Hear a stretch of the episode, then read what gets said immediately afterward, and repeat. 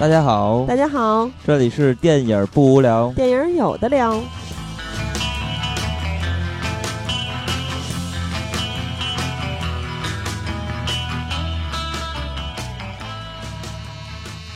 如果喜欢节目，请在新浪微博搜索“电影不无聊”，在微信公众平台搜索微信号 “dybwl” 下划线 “pq”，即“电影不无聊”首字母。关注我们，我们会不定期赠送电影票与周边礼品，分享热门影片观点。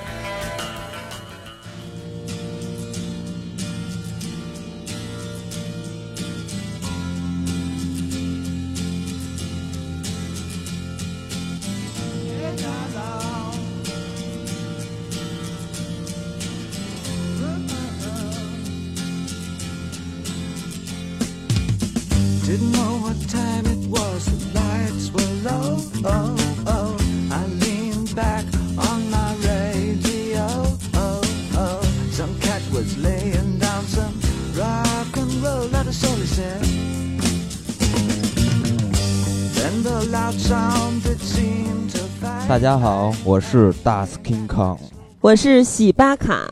我是韩小胖索罗，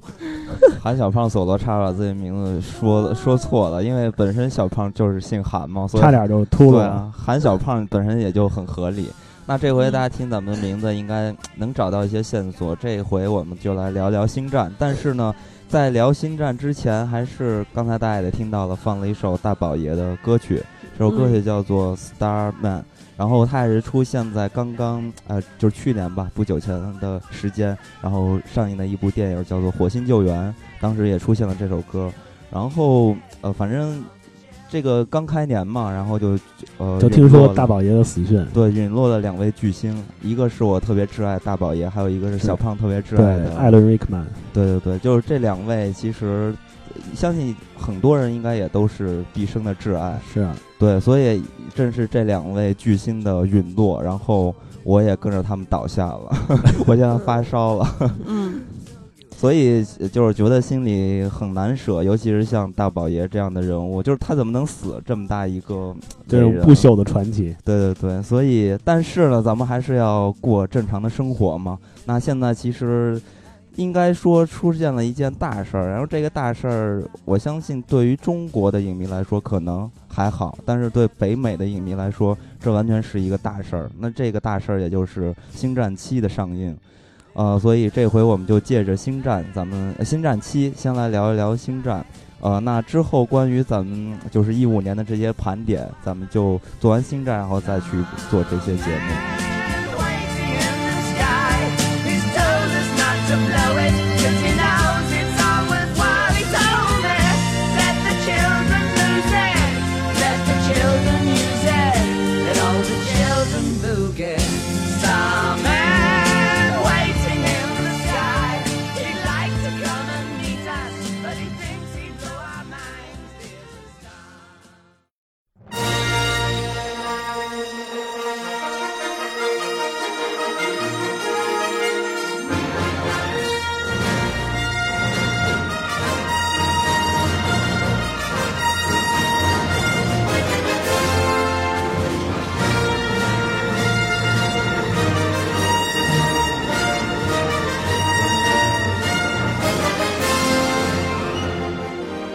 很久很久以前，在一个遥远的银河系，嗯，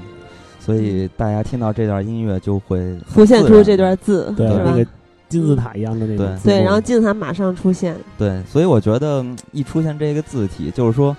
呃，星战嘛，就是就是开始已经开始热血沸腾了，对对对，会有这种感觉的。然后星战七呢，我觉得也是看到了这一幕一幕的时候，真的你会觉得哇塞。我操，又回来了！对，就是重新开始，对，传奇又开始的感觉。其实我觉得《星战》啊，刚也说到了，对于北美的观众，或者我我觉得已经不止北美，对，已经不只是观众的这个层面了，就是整个对于北美或者是欧西方世界的一些流行文化来说的话，它都是一个一个传奇。嗯，呃，为什么这么说呢？因为呃，其实《星战》的东西能罗列的东西太多太多了，但是呢，它对于我我觉得，呃，简单来说的话，对于美国人来说，它其实就是一个当代的神话。所以它相对于其他的科幻片儿，比如说《终结者》，虽然终结者是我的挚爱，还有黑客帝国这是我的挚爱，但是呢，星战再重新开启，那绝对是另外一件事情，而且是一件。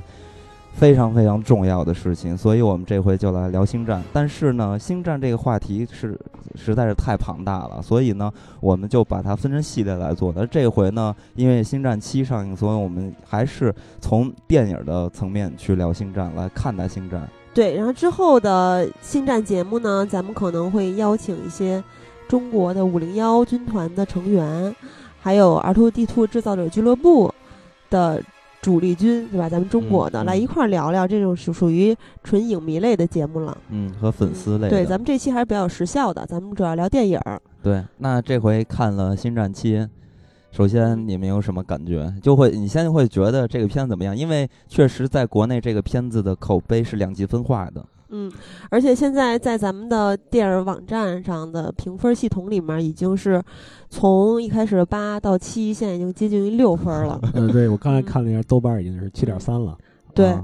嗯，其实我们俩应该都是看了两遍吧？对，对，这这主要是也是时间关系，我之后肯定会还会还会再去看，而且觉得这期节目实在是太仓促了。反正第一遍去看的时候是咱们一块儿去看的，那会儿小胖已经是二刷了。对，我已经是二刷。嗯，怎么样？我跟你说，我第一次看的时候就是已已经不行了，就是其实当时挺惭愧的，因为我忘了这部电影是首映是在什么时候。然后我那天礼拜五晚上，我看大家我都回家了，然后我看到大家都在纷纷的晒他们那个已经看过的票根什么的，然后我就不行了。本来我第二天是打算出去去去美术馆转转，然后早上起来就在朋友圈发说今天约新站，然后半天没有人理我，然后我说真的没有人去吗？然后再没有人去，我就自己去了。我看见你，然后最后我发了一条，就是我我实在是等不及了，我下午就买了一张票，我买。是那个 UME 的，那会儿就是 IMAX 的好位置已经全没了，我就买了一个第三排的，有点有点靠边儿。其实那个位置不是很好，但是实在是实在是等不了你们了。然后我就在朋友圈发了个发了一条状态，就是开玩笑说，我也是含 solo，因为是一个人去 solo 这部分。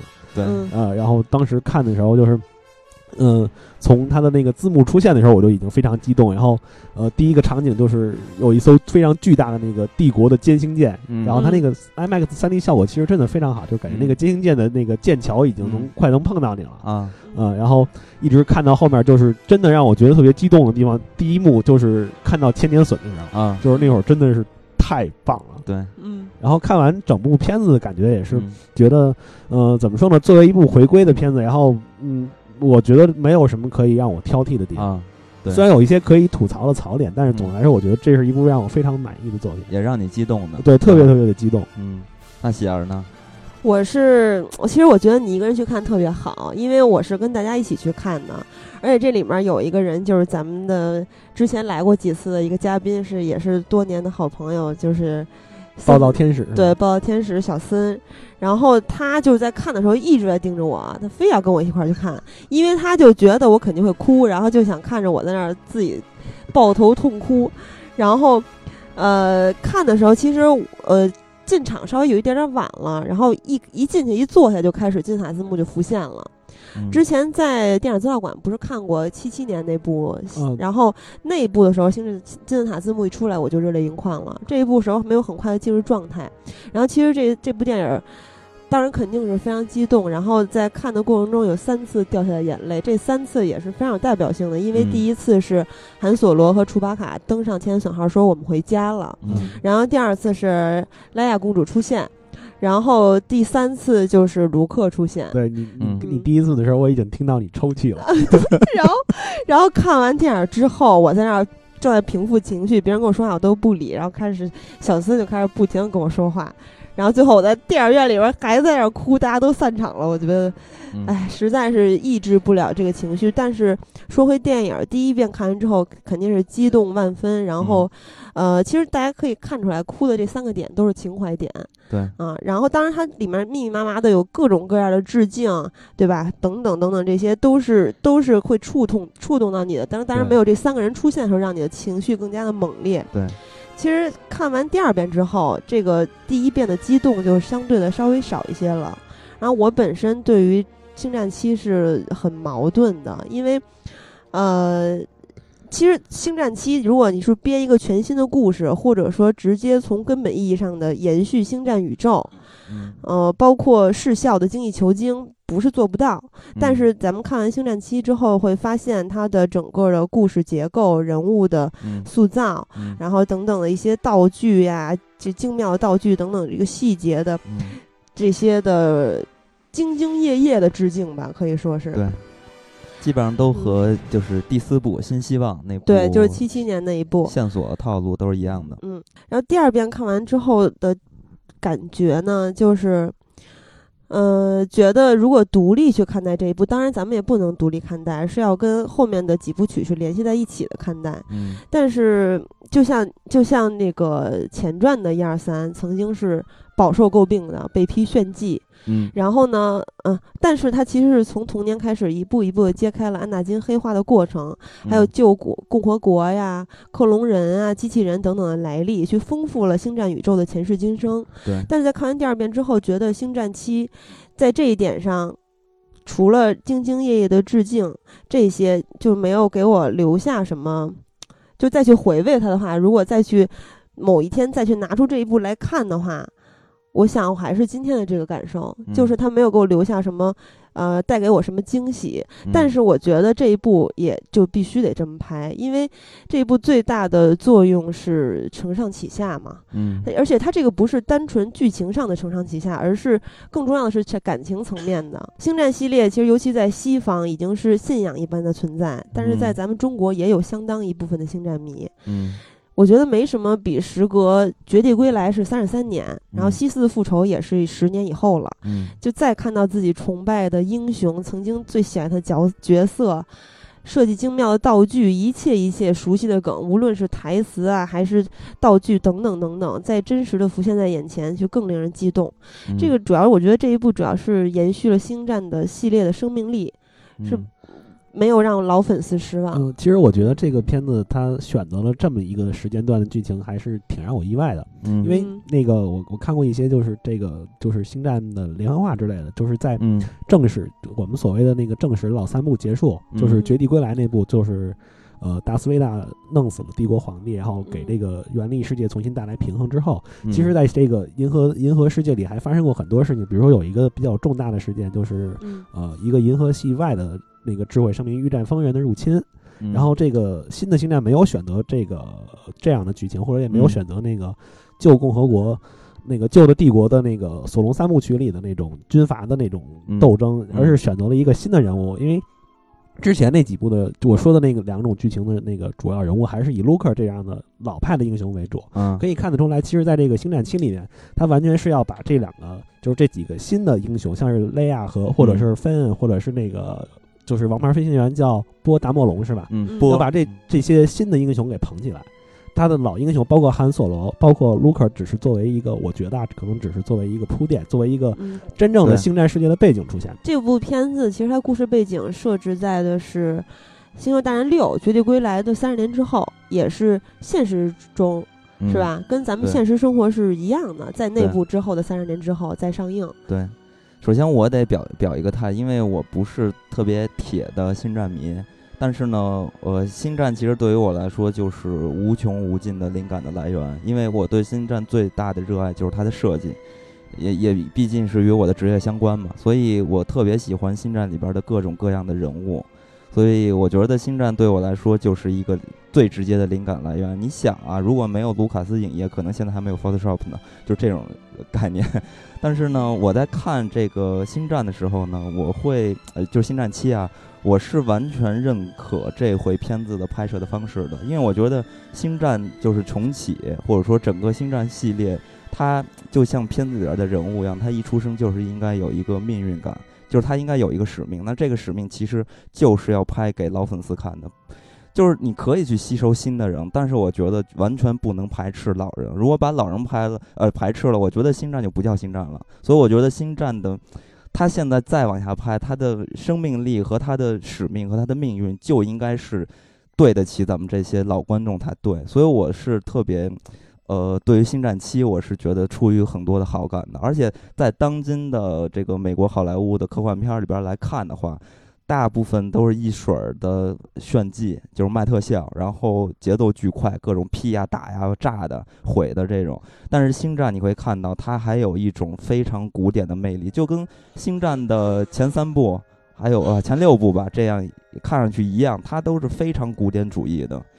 所以我觉得这个片子在当下再去看，就除了它是我抛开它是星战这个系列里边的一个符号来看的话，它也是一部在当代是值得大家去看的一部片子，因为它真的非常非常的古典，你会感觉到它不一样的魅力。而且这个片子你要严格说它没有创新，我觉得也不是，因为这里边就捧火了一个特别迷人的小机器人，叫 BB-8。BBA 对，然后这个机器人，因为我们现在做机器人嘛，所以我们天天在研究机器人。我之前我们公司刚拆了一个 BB 八，所以这个 BB 八就是星战七就是很火的一个机器人嘛。而且我觉得 BB 八的魅力对我来说，我感觉它比 R 2 D 2更可爱，就有这种感觉。所以我觉得这个片子很成功。但如果有些人真就真的是出于瞧不上情怀而去抨击这部电影的话，我觉得。就挺没劲了，也就没什么可说的了。我觉得他一定还是要放回《星战》这个勋章里去看待的。所以呢，呃，如果大家现在对于这个片子有一些反面的声音，我觉得可以等一等，再去下最终的一个评判。你说是把整个系列看完是吧？对，一定要把整个系列看完，你才能去评判这个片子的每一部怎么样。因为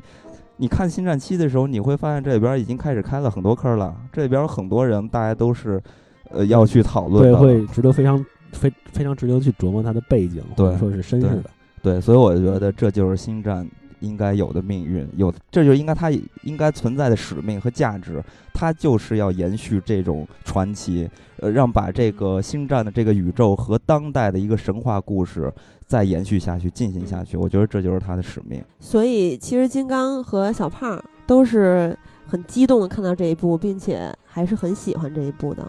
对，是吧？对对对，非常喜欢。因为刚才我不是说到了，我特别喜欢这个片子的 BB 八嘛。嗯。然后，但是对于这个片子里边，就是挖很多坑。然后这里边的人物，其实我相信也会有一些好感，因为这回的片子的真正的带有使命的那个主角换成了一个女性。其实我觉得这也是当代作品和曾经的作品的一个最大的区别。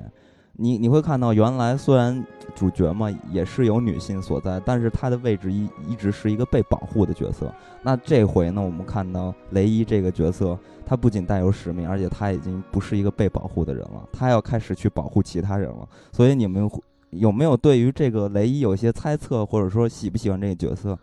嗯，这个角色我先说不好喜不喜欢。对这个角色其实没有太多的感觉，但是我对他的身份是有一个猜测的。嗯嗯，因为那个我看过挺多这个星战的周边的，像是连环画或者动画片儿。嗯，然后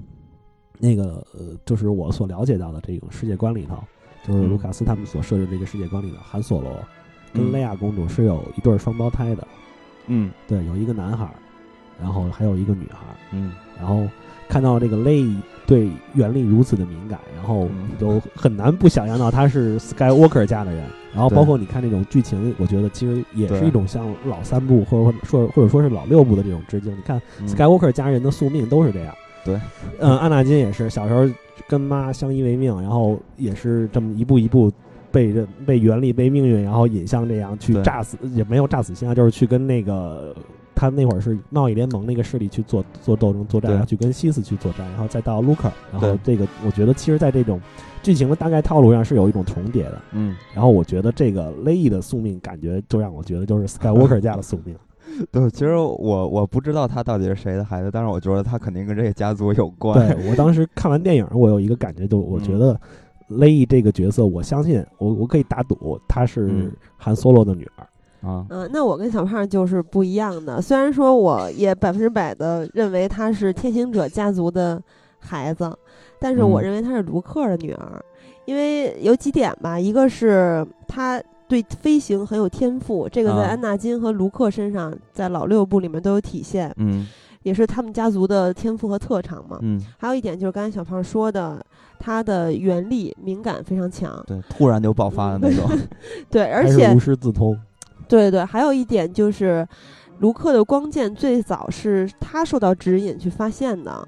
那个光剑其实是在召唤他，然后召唤他之后，嗯他就陷入了一些幻象，在幻象中出现了卢克和 R two D two。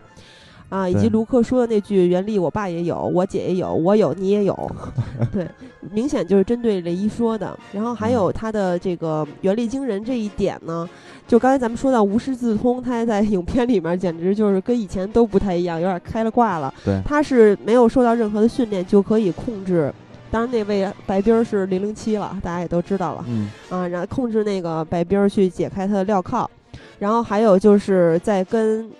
呃凯洛伦对决的时候，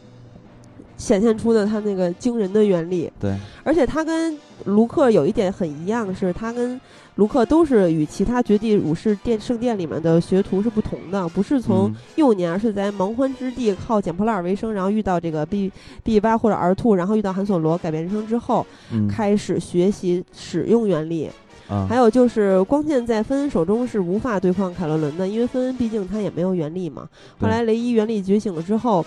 呃，有一个点就是，当然那也是一个也是一个致敬啦，就是原来卢克曾经在那个雪怪的洞里面嗯是用原力得拿到光剑，然后这回是雷伊拿到光剑，而且这个他的原力是远超凯洛伦的。刚才咱们也说到，对然后这个光剑就你会感到这就该掌握在他手中的这把剑，传承是吧？对，然后而且雷伊如果是卢克的女儿的话，那么她和凯伦就是表兄妹。那么其实按照卢卡斯原来自己的话说，这就是一部太空肥皂剧嘛，家庭伦理嗯剧。那么嗯他们之间经常会有父子之争、兄妹之争，嗯，这也是一个原来就有的梗，也是一个传承。然嗯后影片结尾的时候，雷伊是去找到卢克，竟把并把那把那把剑去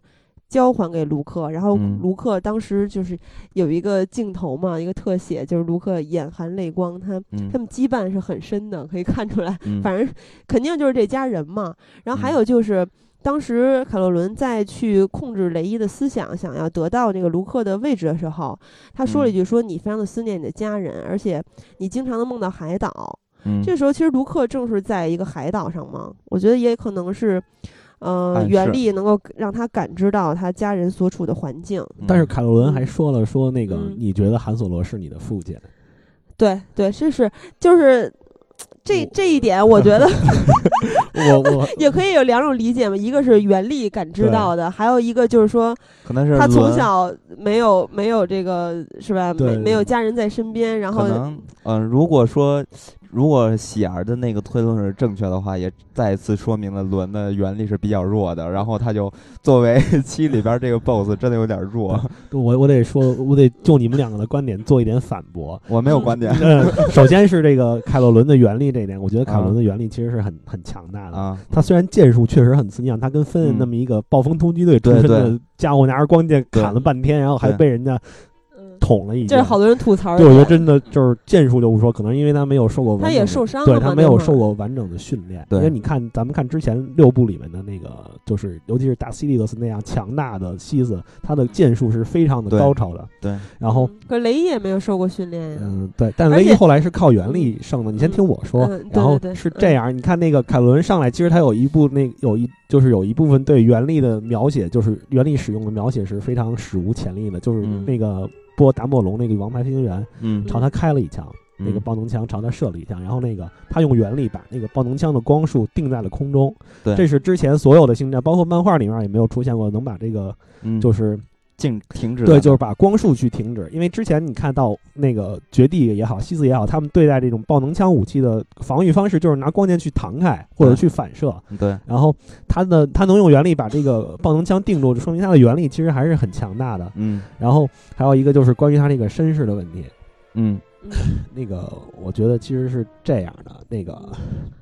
呃，就就刚才喜儿说的那个，呃，表兄妹的这个说法来说，我觉啊得这个一家子的话其实是没有区别的，因为你想，达对斯维达是这他的，但是但是这不是重点，我说的主要还是在于光剑的召唤，还有他跟卢克跟光剑的羁绊，在影嗯片里面可以看到的。嗯呃，还那我再用一个就是我所了解的，就是那种 呃呃电影之外的世界观，就是那个漫画和嗯，动画片里面的那个体现出来的那个剧情来反驳你。嗯，就是是这样的，因为那个呃，在这种不能说是正史吧，但是在官方的资料里面，嗯。呃，卢克是有孩子的，卢克跟一个对，跟那个马拉一个叫马拉贾德的女性，那个这个女性曾经是帕尔帕廷皇帝的手，就是、嗯左右手，对，就是派出去执行秘密任务的那种，也会一定原力和光剑技术的小弟嗯。这样的人物，生过一个儿子，那个儿子叫本 Skywalker，嗯，嗯是致敬那个那个谁呃欧比旺的吗？对。但是你看，其实这点我觉得其实挺玄妙的，因为在嗯电影里面，凯洛伦那个人物的名字叫本 Solo，他的名字是本，但是在那个漫画里面，他的名字或者在小说里面，他的那个韩索罗的儿子名字叫杰森，杰森嗯 Solo，对，杰森嗯。Solo 不是叫本 Solo，而且其实，在漫画里面，他是韩 Solo 是有一对龙凤胎的，吧？对对，我就觉得龙凤胎这件事情来说，我觉得他就是嗯。电影里可能会有一些出入，嗯。但是我觉得这个龙凤胎这个设定，我相信是不会去抹掉的。我打嗯赌，我跟喜儿我们咱俩赌个十块钱，我打赌 好，到时候咱们可以等那个八之后出的时候，对拍完了，我们看看结果究竟是怎么你样。你按照漫画啊、动画片儿等等的话，你来说的话是这样，因为卢克也没有女儿嘛。嗯但是按照电影来说的话，我的理解是这样的。但是其实，在八里面，如果他无论是韩索罗的女儿还是卢克的女儿，当然我还是更倾倾向于卢克，嗯这都不会让人意外的。对，反正我嗯我们都相信达成的共识，丫肯定是 Skywalker 家里的。但是我看到一些另外的说法，这个我就不太认同了，就是说是欧比旺的孙女儿，还有说是像卢呃像安纳金一样是由这个原力的仙源体来孕育出来的生命，就是说他没有父亲，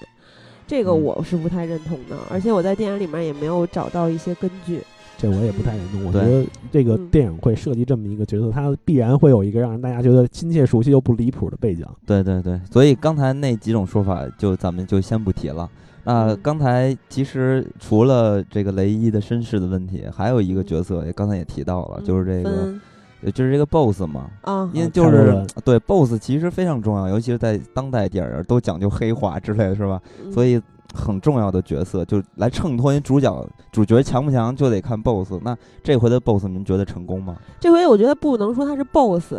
对吧？他不是嗯真正意义上的西斯的 BOSS，、嗯他是这个怎么说呢？他的威望一看就不如达斯维达，对吧？对，然后呢，这 达斯维达原来是在原来的电影里面就是一人之下万人之上，是吧？也不是嗯真正意义的下，反正那个万人之上是绝对的。嗯，其他的军官是在他面前就是小崔，但咱们可以看到这一部里面，其实另外一个军官。这个角色还经常会给他打一些小报告，还对他的行为不满意之类的。然后嗯他的气势、整个人的风度，还有他的原力、他的剑术等等等等，都不能称之为一个 BOSS，而且他身后本身还有另外一个，对吧？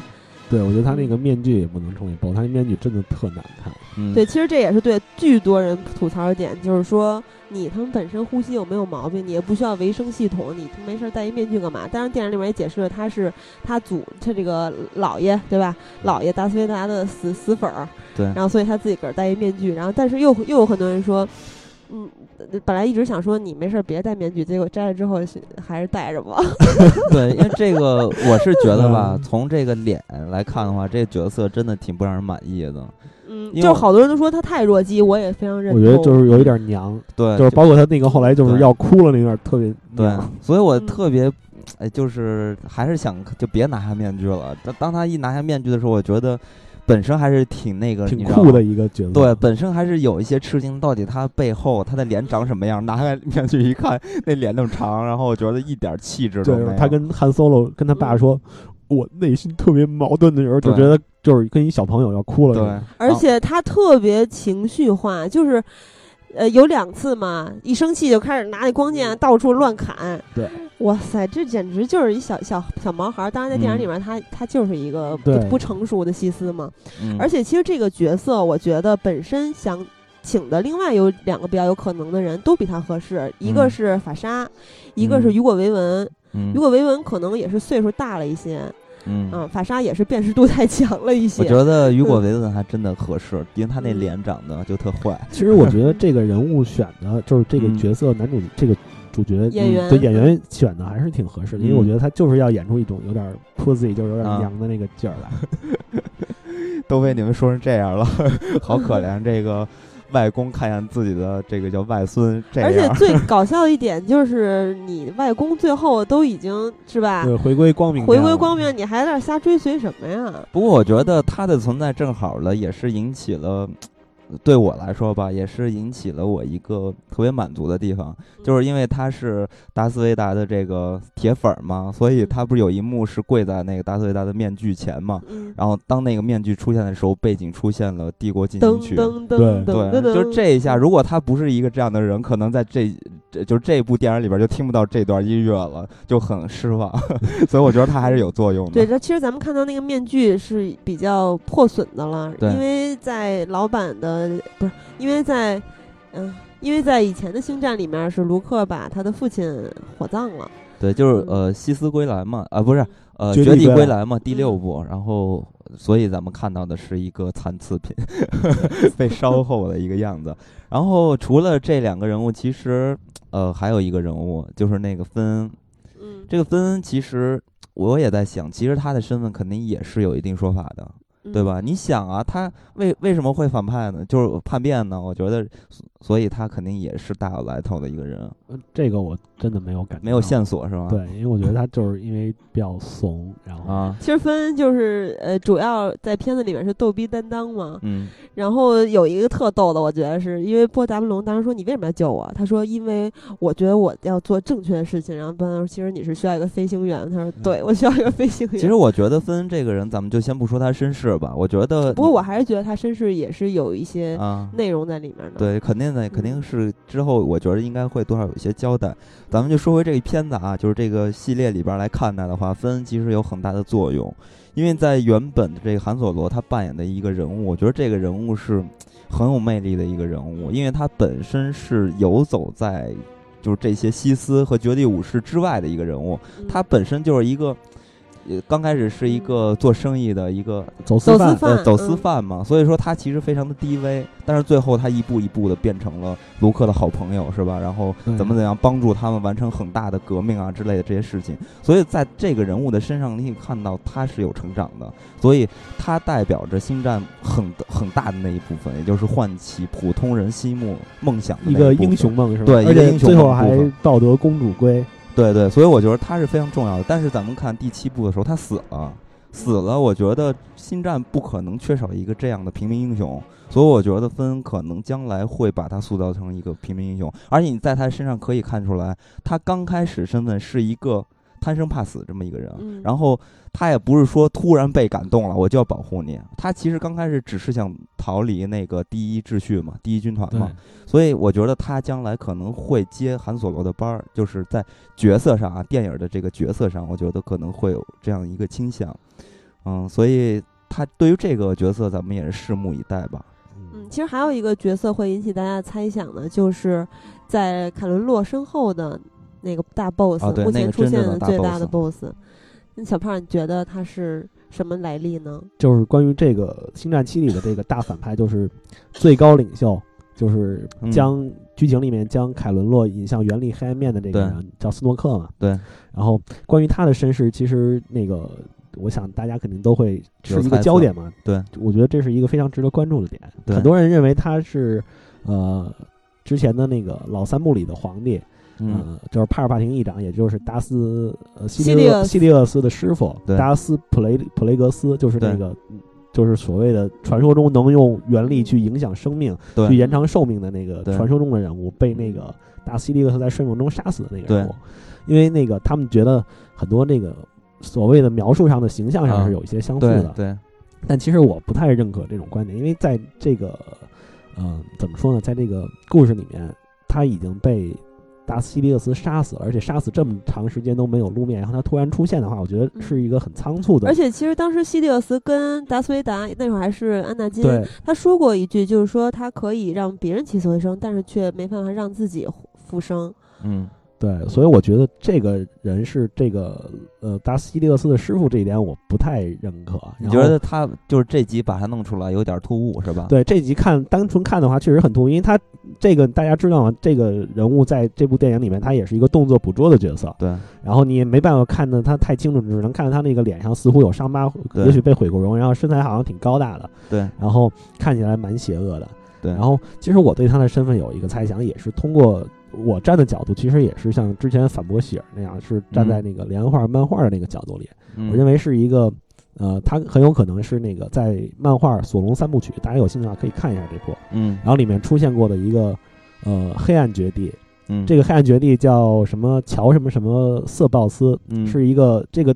这个大师曾经是一个绝地大师，啊，然后在漫画里出现的这个人物是被帕尔帕廷皇帝克隆的一个克隆人，啊。一个克隆的绝地大师。然后帕尔帕廷皇帝用这个人去看管他在一个星球上的一个仓库，嗯。然后是，呃，这个绝地是一个完全的黑暗绝地，一个有点风不太正常的绝地。然后他在那个漫画里面特别渴望的要一个要两个绝地学徒，就是他、嗯。那个当时是索隆索隆元帅邀请他出山来为他协调他的那些就是庞大的部队。嗯。然后因为用原力去协调这个部队，能很很高的提高这个作战的效率。嗯。然后他需要这样一个帮手，然后他当时就是去找了这个大师，然后嗯。他向这个大师提出的条件就是说，现在这个，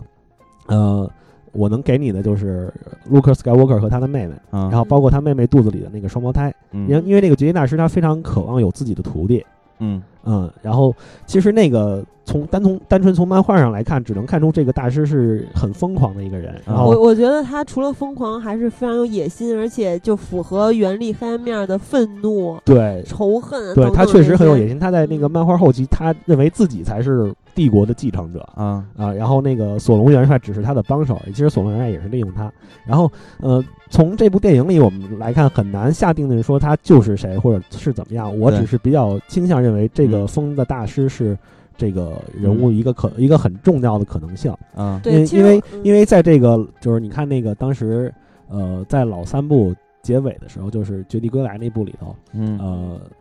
达斯维达杀死了皇帝，他不是把皇帝扔到了那个反射那个反应炉里头，然后把皇帝的肉体摧毁了嘛。对。然后同时皇帝用他的原力闪电，然后把达斯维达的那个维生系统也给摧毁了，等于是两个人基本上是同归于尽了。对，然后其实我觉得那一刻我就有一个感觉，就是其实安纳金这个人确实是就是《绝地预言》里头的那个给原力带来平衡的人，因为嗯。就这一部，就是这部电影结束之后，你你你就相当于意味着，呃，绝地武士当然已经被赶尽杀绝了，卢克只是一个没有完成训练的绝地武士，嗯。然后西斯也基本上死干净了，然后我觉得。如果要从一个有背景的人物里面，然后找一个来做这个星战七的大反派最高领袖的话，我觉得这个嗯。瑟鲍斯大师是一个非常合适的人物，就是嗯。参考这个漫画这种啊。就是情节来说的话，因为他是一个被皇帝克隆的绝地大师，而且是啊。一个精神不太正常、非常有野心的黑暗绝地。我觉得如果嗯找一个有背景、比较现成的人物来的话，他是非常有可能性成为这个斯诺克的原型嗯的。嗯而且其实，在漫画里面啊，呃，卢克是又训练了一批绝地武士，是吧？对，那个然后在后来他是嗯训练过一批。对，然后凯洛伦的这个角色原型不是那个韩索罗的儿子嘛，在漫画里也是韩索罗的儿子，只不过名字不一样。对，然后在漫画里面也是他背叛了光明面，对堕入黑暗，然后在把漫画里他成为了一个嗯对那个成为了一个西斯尊主。对，然后他把其他嗯的当时卢克那些弟子全都杀了，除了他自己嘛，当然对。然后就是等等这些吧，可能是都跟第八部是有关系的。对所有小胖之前说到，比包括咱们在讨论他是雷伊到底是韩索罗的女儿还是卢克的女儿，还有小胖刚才说的这个斯诺克的背景等等，都是呃漫画里面出现的，咱们猜测的一些对，因东西。为现在这个嗯资料有限，然后我们也没有看到八跟九，我没有办法嗯去给它下一个定论。我只是给大家提供一种可能性的想法。对然后也欢迎大家，就是是星战迷的话，讨论去对去看一下这部片子，然后也欢迎来跟我讨论，我特别喜欢聊这种事情。对，而且还有一点是需要强调一下，因为在一四年的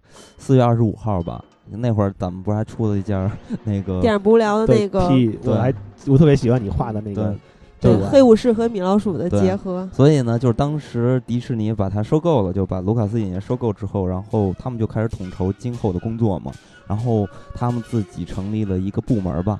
啊，然后专门去写就或者统筹接下来要发生的故事。然后正是因为有这个部门的存在，所以他把曾经就是卢卡斯影业他们之前的一些呃规则吧，就是说嗯只要受到卢卡斯影业的监管和这个授权，嗯大家就都可以去写入这个宇宙。嗯但是呢，有很多的漫画、电视、电影、动画对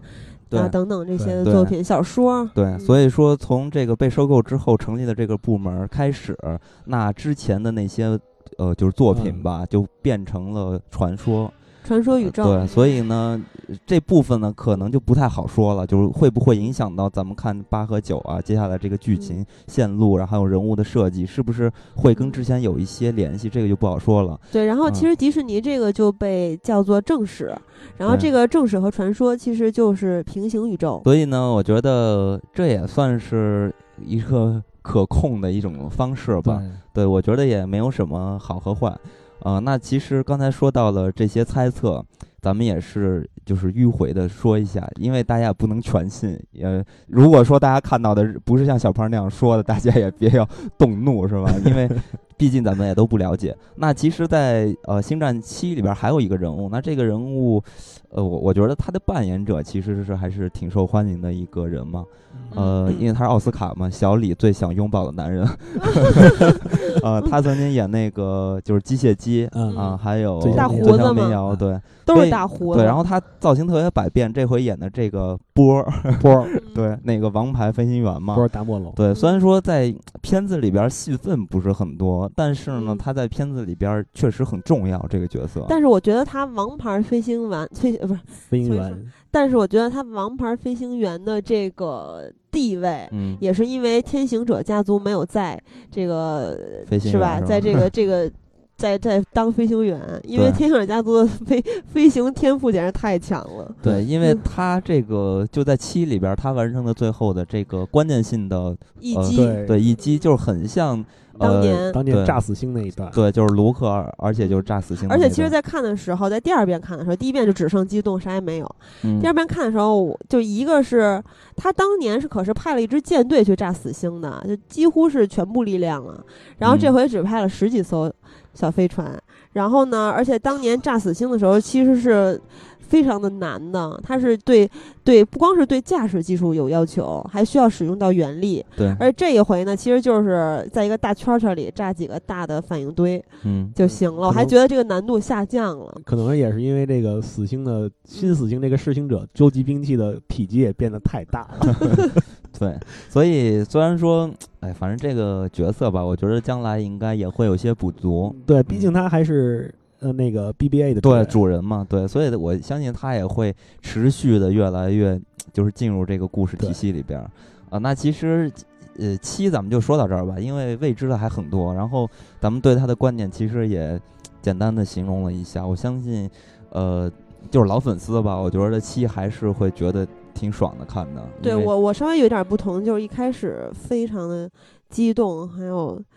燃燃都哭燃烧对，然后痛痛哭，然后后来稍微冷静下来之后，还是比较矛盾的，有一点点矛盾。你不用害羞，我看到那个千年隼跟韩 solo 的时候，我也哭了，是吧？你会，所以你就一人去特好，省得别人在那儿。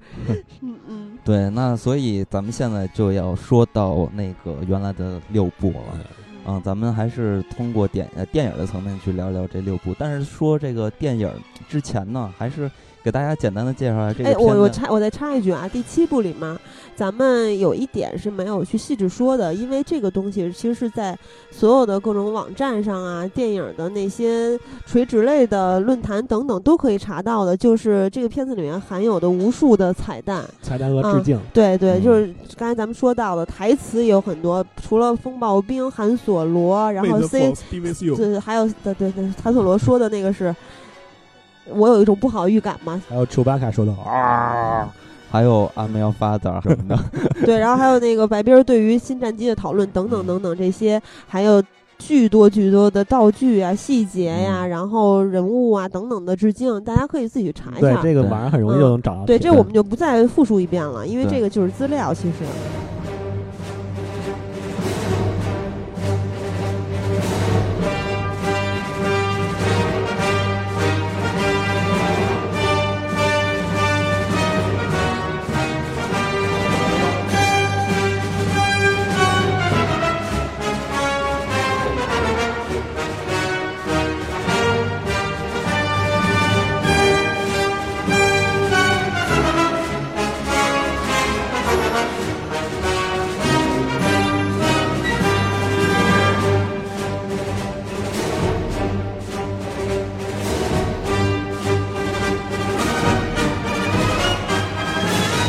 所以咱们就是来说到曾经的六部，然后说这六部之前，咱们还是简单说一下这片子怎么出现的吧，就是很简单的过一下啊。嗯因为嗯其实卢卡斯这个人大家也都知道，其实他很内向，他除了《星战》基本上都不拍任何电影了，我就是觉得卢卡。斯的长相超级慈祥，就一对直到他全白了头发之后，但是呢，欧美宫崎骏是吧？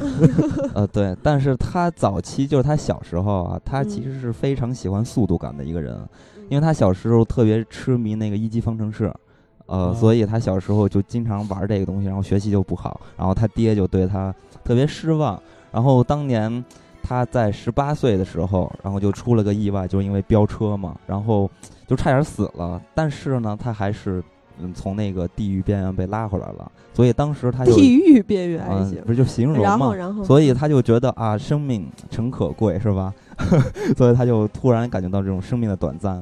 和这种生命的美好吧。所以从此之后啊，他就变化了，他心里发生变化了，然后他就开始好好的学习读书。然后当他在养病的时候，他看了很多很多的科幻小说，还有喜剧的这些小说，呃。然后高中毕业之后，他就就是非常圆满的考上了南加州电影大学嘛，嗯呃，当年那个谁还因为这个学校的关系，然后他和科波拉也成为了好朋友嘛。因为科还波拉有那谁呢？对，然后还有之后的一些发展，他也和斯皮尔伯格这些人都成了好朋友。嗯，但是呢，《星战》这个东西刚拿出手的时候，就是有试片会嘛，他有一个粗版，然后就叫来所有的人一块儿来看。这里边就包括斯皮尔伯格，还有帕尔玛，就是拍《碟中谍》的那个导演。嗯，然后就是还有一些福克斯的这些制片人一块儿来看这个片子，就是大家提提意见。但是其实卢卡斯就是花了很多心血，他花了两年的心血，就是大家看这个片子可以给我一些比较好的评价。然后他就非常的诚恳的看着大家，当大家看完这片子，然后大家看这个片子实在是无法说出任何话，因为他们都觉得这什么东西可不理解。然后呢，就是这个帕尔玛就站起来了，然后站站起来，他又说了一句话，说他说：“乔治，你这电影完全是胡说八道。”然后罗卡斯其实，嗯，其实他也是，虽然说他希望大家能给他一些好的口碑，是吧？评价，但是他其实心里也有底，因为曾经在他在拍摄这些电影的时候，他已经就接触到很多很多什么狗屎啊，呃，我看不懂、胡说八道的这些评价，所以说他已经能预料到，所以他也不会打击到他的信呃这个自信心，所以咱们就来看看他。拍这个片子中间到底发生了什么事情？其实特别有意思，因为卢卡斯当年想拍《星战》的时候，就是这个有这种想法的时候，他并不是要拍一个星战，就是这个故事性啊，不是一个星战的样子。他其实是想拍一个飞侠哥顿那样的一个科幻片儿。嗯因为《飞侠哥顿》其实是卢卡斯童年特别喜欢看的一个漫画，但是呢，这个哥顿这个漫画呢是被一个意大利人给买了，就版权在这意大利人手里，所以而且这个人一直都不想把这个版权转让给别人，所以在很长一段时间，呃，这个时间段里边儿吧，《飞侠哥顿》都没有搬上大荧幕。呃，因为《飞侠哥顿》在早期是一九三六年曾经被搬上大荧幕，然后拍成了十三部长达十分钟的这种小短片儿，然后一直到咱们之后看到的《飞侠哥顿》，中间这段时间段一直都是因为版权的问题没有出来嘛，就没有拍摄成功，所以呢，这个卢卡斯也就没有拍成这个东西。但是呢，他就觉得《飞侠哥顿》这个小说的呃不是这个漫画的创作者叫做。呃，雷蒙德嘛，他当初呃创作《飞侠哥顿》的时候，就是通过那个巴巴洛斯，巴洛斯就是写《人猿泰山》的那个作者，嗯。呃，就这个人写的另外一本小说叫做《火星军阀》里边儿吸取了很多灵感的元素，然后他就觉得啊，你能就是、啊咱们直译过来就是说你能抄别人东西，那我也能，所以我觉得这事儿很简单，而且咱们确实也看到《星战》的故事其实很简单嘛，对。嗯，所以他就开始要创造一个真正的一种幻想，就是太空的幻想，所以就开始拍摄了《星战》，然后当时在一九七二年的春天。呃，卢卡斯就把他的这个故事大纲拿给了当时的经纪人去看，然后这经纪人 反正看完这一大堆乱七八糟的，又有原力，然后然后莫名的这些心计什么的，他就傻了。当时就傻了是吧？对，当时根本就不明白啊我。觉得原力这个概念其实确实想想挺超前的。对，然后他就非常不明白，他就跟卢卡斯说：“我其实想要你的是一个美国风情画的续集这么样一个故事，你给我拿出一坨屎，就是我完全看不懂的东西。然后，然后这个谁，这个卢卡斯，然后就开始就完就开始修改吧，进行一些润色，然后尽量能让人看懂。所以他就加入了很多飞侠哥顿的那些影子，还有一些黑泽明电影的影子，比如说。呃，战国英豪，战国英豪就是，呃呃，三船在保护那个公主的那个线索，其实就被搬进了新希望那个片子的一个套路。然后那里边 R Two D Two 和 C 三 PO 这两个形象，其实也来源于，呃，战国英豪里边那两个农民。但是呢，呃，就是星球大战是把这两个形象，就是抛去了一些对于农民的那种讽刺，所以变得更加的就是更娱乐性一点，就当然趣味性完全变成机器人了。对，但是那两个农民其实，在在战国英豪里面也是经常内斗的，当然那个是为了钱了。对对，分赃不均，是斗嘴。对，这就变成了 C 3 P，这就变成了 C 3 PO 对 R 2 D 2的一系列唠叨。对，所以这其实是他对于一些电影上的一些灵感的来源吧。然后，同样呢，他还有一些。呃，文学上的一些来源，或者说研究的书籍的一些来源，比如说《力量的传奇》，还有坎贝尔的《千面英雄》。这个坎贝尔呢，其实也是卢卡斯心里的一个神，因为坎贝尔是就是对于美国研究神话学的一个大师，然后对于卢卡斯的影响非常大。然后卢卡斯也认为坎贝尔这个人就是他心里的尤达大师，所以你可以呃联想到，所以就是他的电影里边会有很多。呃，坎贝尔的一些文学或者说著作的一些影子，一会儿咱们会说到。呃，所以让这些东西吧，然后都融到了《星球大战》里边。然后，因为刚开始的故事大纲并不叫《星球大战》，因为结合了这些所有的东西，然后他又把剧本名字改成了《星球大战》。然后他拿着最新的这个《星球大战》的剧本，然后就给到又给到经纪人，然后经纪人就把这个剧本交给了环球公司。然后环球公司当时。反正也是不感兴趣这个故事，然后就拒绝了。然后，但是这个拒绝却让卢卡斯非常的高兴，因为卢卡斯就觉得当年他们去合作《美国风情画》这部电影的时候，他就非常不愉快，所以他非常不希望环球能拿到这个片子。啊，然后正好也是一个机会，然后。他就福克斯的制作部啊，然后这个制作人当时跟福克呃不，当时和卢卡斯说了一段话，他说：“其实我并不是特别喜欢你这个故事，而是我觉得你是一个特别有才华的人。就是说我是因为你这个人才选择你的剧本，并不是你的剧本我才选择剧本。我觉得这话呃严格来说是挺受认可的，但实际上心里一想，其实也不是那么回事儿。但是呢，这个制作人。”的这票吧，投的这票，我觉得对于他之后的这些成就，都是有历史性意义的。当然了，到最后这个人看到了《星球大战》的成功，他也激动的热泪盈眶，就哭了。呃，然后，哎，我我插一句啊，在《星战七》的时候，这是第一次没有福克斯的片头，我其实还挺。别扭呢，嗯嗯，你接着说。对，然后除了在刚开始定向，就是这个项目的开始就遇到了这么多困难，那其实这个片子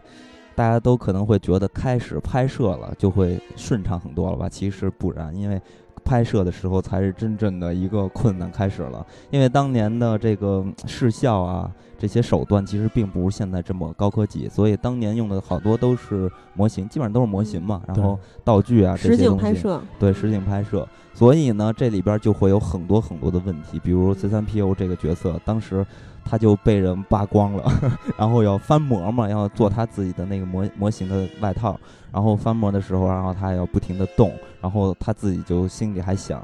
我这感觉是在毛片的现场一样，感觉好像我在拍毛片，非常的 非常的反感这件事情。然后到呃翻出来那个膜，它穿上之后也非常的不合适，因为根本就没法动，特别难受。咱们在看这个电影的时候，你会发现 C 三 PO 走路的时候非常奇怪，那个动作就是腿迈不开，他那个关节腿部关节就跟没有用似的。不过当时看的时候也觉得挺符合机器人这个身份的，对，就是挺好玩的。那其实除了像 C 三 PO 这样的话。这些演员吧，其实还有一些片子的主演，其实也是大费苦心了。因为当时的这些演员，就是比如说卢克啊，呃，还有呃，就等等的这帮演员吧，其实大家都不是有一些知名度的演员，其实都是一些新人，而且同影的经历也不是非常的多。唯一一个大真正的大明星，也就是这个欧比旺的这个人了。这个演员是来自英国的一个大明星，叫做。呃，亚历克·基尼斯，呃，因为我我我相信看过很多老片子的人，应该都会对于这个演员有所印象。其实最早这个欧比旺这个角色，当时呢，据我了解啊，是想找一个我特别特别崇拜的演员来出演的，就是三船敏郎。因为我感觉其实三船敏郎或者说一个东方人，还是挺适合这种绝地武士，武士的形象，有一种东方的哲学在里边的这种人物。本身武绝地武士也是参考了日本武士嘛？对对对，呃。呃，因为正好是当时这个吉尼斯，就是因为拍摄《怪宴》，然后来到了好莱坞，所以机会难得。而且呢，这个吉尼斯也特有意思啊，就很多人都不看好这部戏的时候，他居然对于这个人物有很强烈的兴趣，很强烈的好感，所以他就接了这个人物了。所以咱们也看不着三川敏郎怎么演的这个人物啊。呃，但是呢，就是他要的这个片酬还是非常高的。也在当时看来也是极其不合理的，但是因为也是这个片子实在是没有什么大明星嘛，为了保证这影片能卖座吧，因为大家心里都没底，就还是答应了他了拍摄这个片子。所以咱们最后可以看到这么样一个阵容。然后在虽然是这样的阵容，但是大家在拍这个片子的时候也会遇到很多困难，因为大家都不明白我到底是。在演什么？在干什么？我我天天对着一个外星人穿着乱七八糟外套的这种东西，然后说的，而且那些外星人你知道说的都不是英语，说的叽里呱啦叽里呱啦的声音，他都不知道在干什么。我我在跟人对话，好像都是在自言自语一样。然后有一些台词还莫名其妙，比如说韩索罗，然后就说。如果你愿意读这种特别屎的台词，那你自己就去读吧。然后就就是韩索罗就是非常有个性嘛，就是跟你看跟这个，所以就很符合这种性格吧。然后也符合这个片子人物的性格，然后而且也算是对于这个片子的一个调侃嘛，也是证明这个片子拍摄过程中有多么的困难。而且在拍摄过程中的自然就是天气的原因，也给他们带来了无数的磨难。而且每当大家认为。哦，这回的灾难终于过去了，之后又会有一个新的事情发生，然后全组的人都非常的痛苦。对，一个是不知道在自己在干嘛，一个是觉得这片子出来应该非常悲剧，还有一个就是也本身的身体也是感觉到很痛苦。对，而且呢，还有一点，因为卢卡斯在拍这个片子的时候还是一个小青年嘛，所以。在这个好莱坞，咱们之前说李安的时候也说到过了，就是没有经验的人去拍这个片子的时候会被其他大哥欺负。这回呢，卢卡斯就受到了这样的欺负，也就是被摄影大哥欺负了。因为这回的摄影大哥非常有来头，他是当年和他是当年和库布里克合作《奇爱博士》的其中之一的摄影大哥。你想，这个人物是多么的有地位，是吧？所以来了之后，就开始欺负卢卡斯，因为卢卡斯卢卡斯当年还是小弟嘛，所以他各方面都一直在受到了很多很多的不痛快吧，不愉快，然后扛着很巨大的压力拍摄出了这部影片，然后一直到一九七七年的五月一号，这个片子刚开始呢是悄悄的，就是展开了这些影迷的一个试映会，然后。当时大家就看的时候就觉得哇塞，太吃惊了，尤其是伴随着乔治啊，不是，呃，尤其是伴随着约翰威廉姆斯的配乐，大家都知道这个片子的配乐多多么棒，然后就当时就全部都被征服了。尤其是刚才咱们说到的那个制作人，当时就在这个时候情不自禁的潸然泪下，嗯，特别逗。然后。哦，我我觉得，呃，这个事情还都是一个小事，因为刚开始，呃，展映的时候其实规模特别小，但是很快就在上千家影院就开始铺天盖地的就去上映嘛，然后在五月二十二号，这这个片子就全美正式公映，然后就掀起了观影的狂潮，这里边就不乏很多很多大明星啊，大导演，比如说雷德利·斯科特，比如说。呃，卡梅隆是吧？哎，很多很多，还有彼得·杰克逊，后来拍了《指环王》嘛。对对，其实那些人吧，还都算是小辈儿，就是起码跟卢卡斯还都是岁数差不多这样。但是你想，雷德利·斯科特当年已经是有年纪的人了。当时看这个片子，我靠，你居然拍这种东西，那赶紧我也得动起来，然后就拍出了。他说：“我跟我的制片人说，这么棒的东西居然不是我拍的。”然后他之后导演了《异形》嘛，《银翼杀手》这个，对，等等，大家都知道。对，就非常非常伟大。所以你想啊，这个东西它真的不是一个非常简单的道理，它不是一个异形再拿出来拍重启拍续集这么一个概念，它是全民的一次狂欢，然后是整个流行文化的一次，我觉得就是革命。对一次我革命一次觉得真的运动。了。就是可以是信仰层面了，至高无上的，这绝对在在它会会出现了一些那种空前的想象力，嗯，对而且当年很多大导演是排了三次，就是看完就马上再去看另一部，然后排的那个大队都得排好多个小时，就不停的排，然后再去看，然后再去看，不停的刷。对，没错。所以呢，这个片子我是一直在去想，它为什么能创造这么样一个概念啊，或者掀起这么样一场文化上的冲击？嗯我觉得最重要的还是，呃，美国吧，缺乏这种神话的故事。因为这个片子的一开始的创作，其实它的基础就是一个神话故事的英雄背景。因为刚才刚才咱们也说到了，卢卡斯特别崇拜的坎贝尔，其实他就是，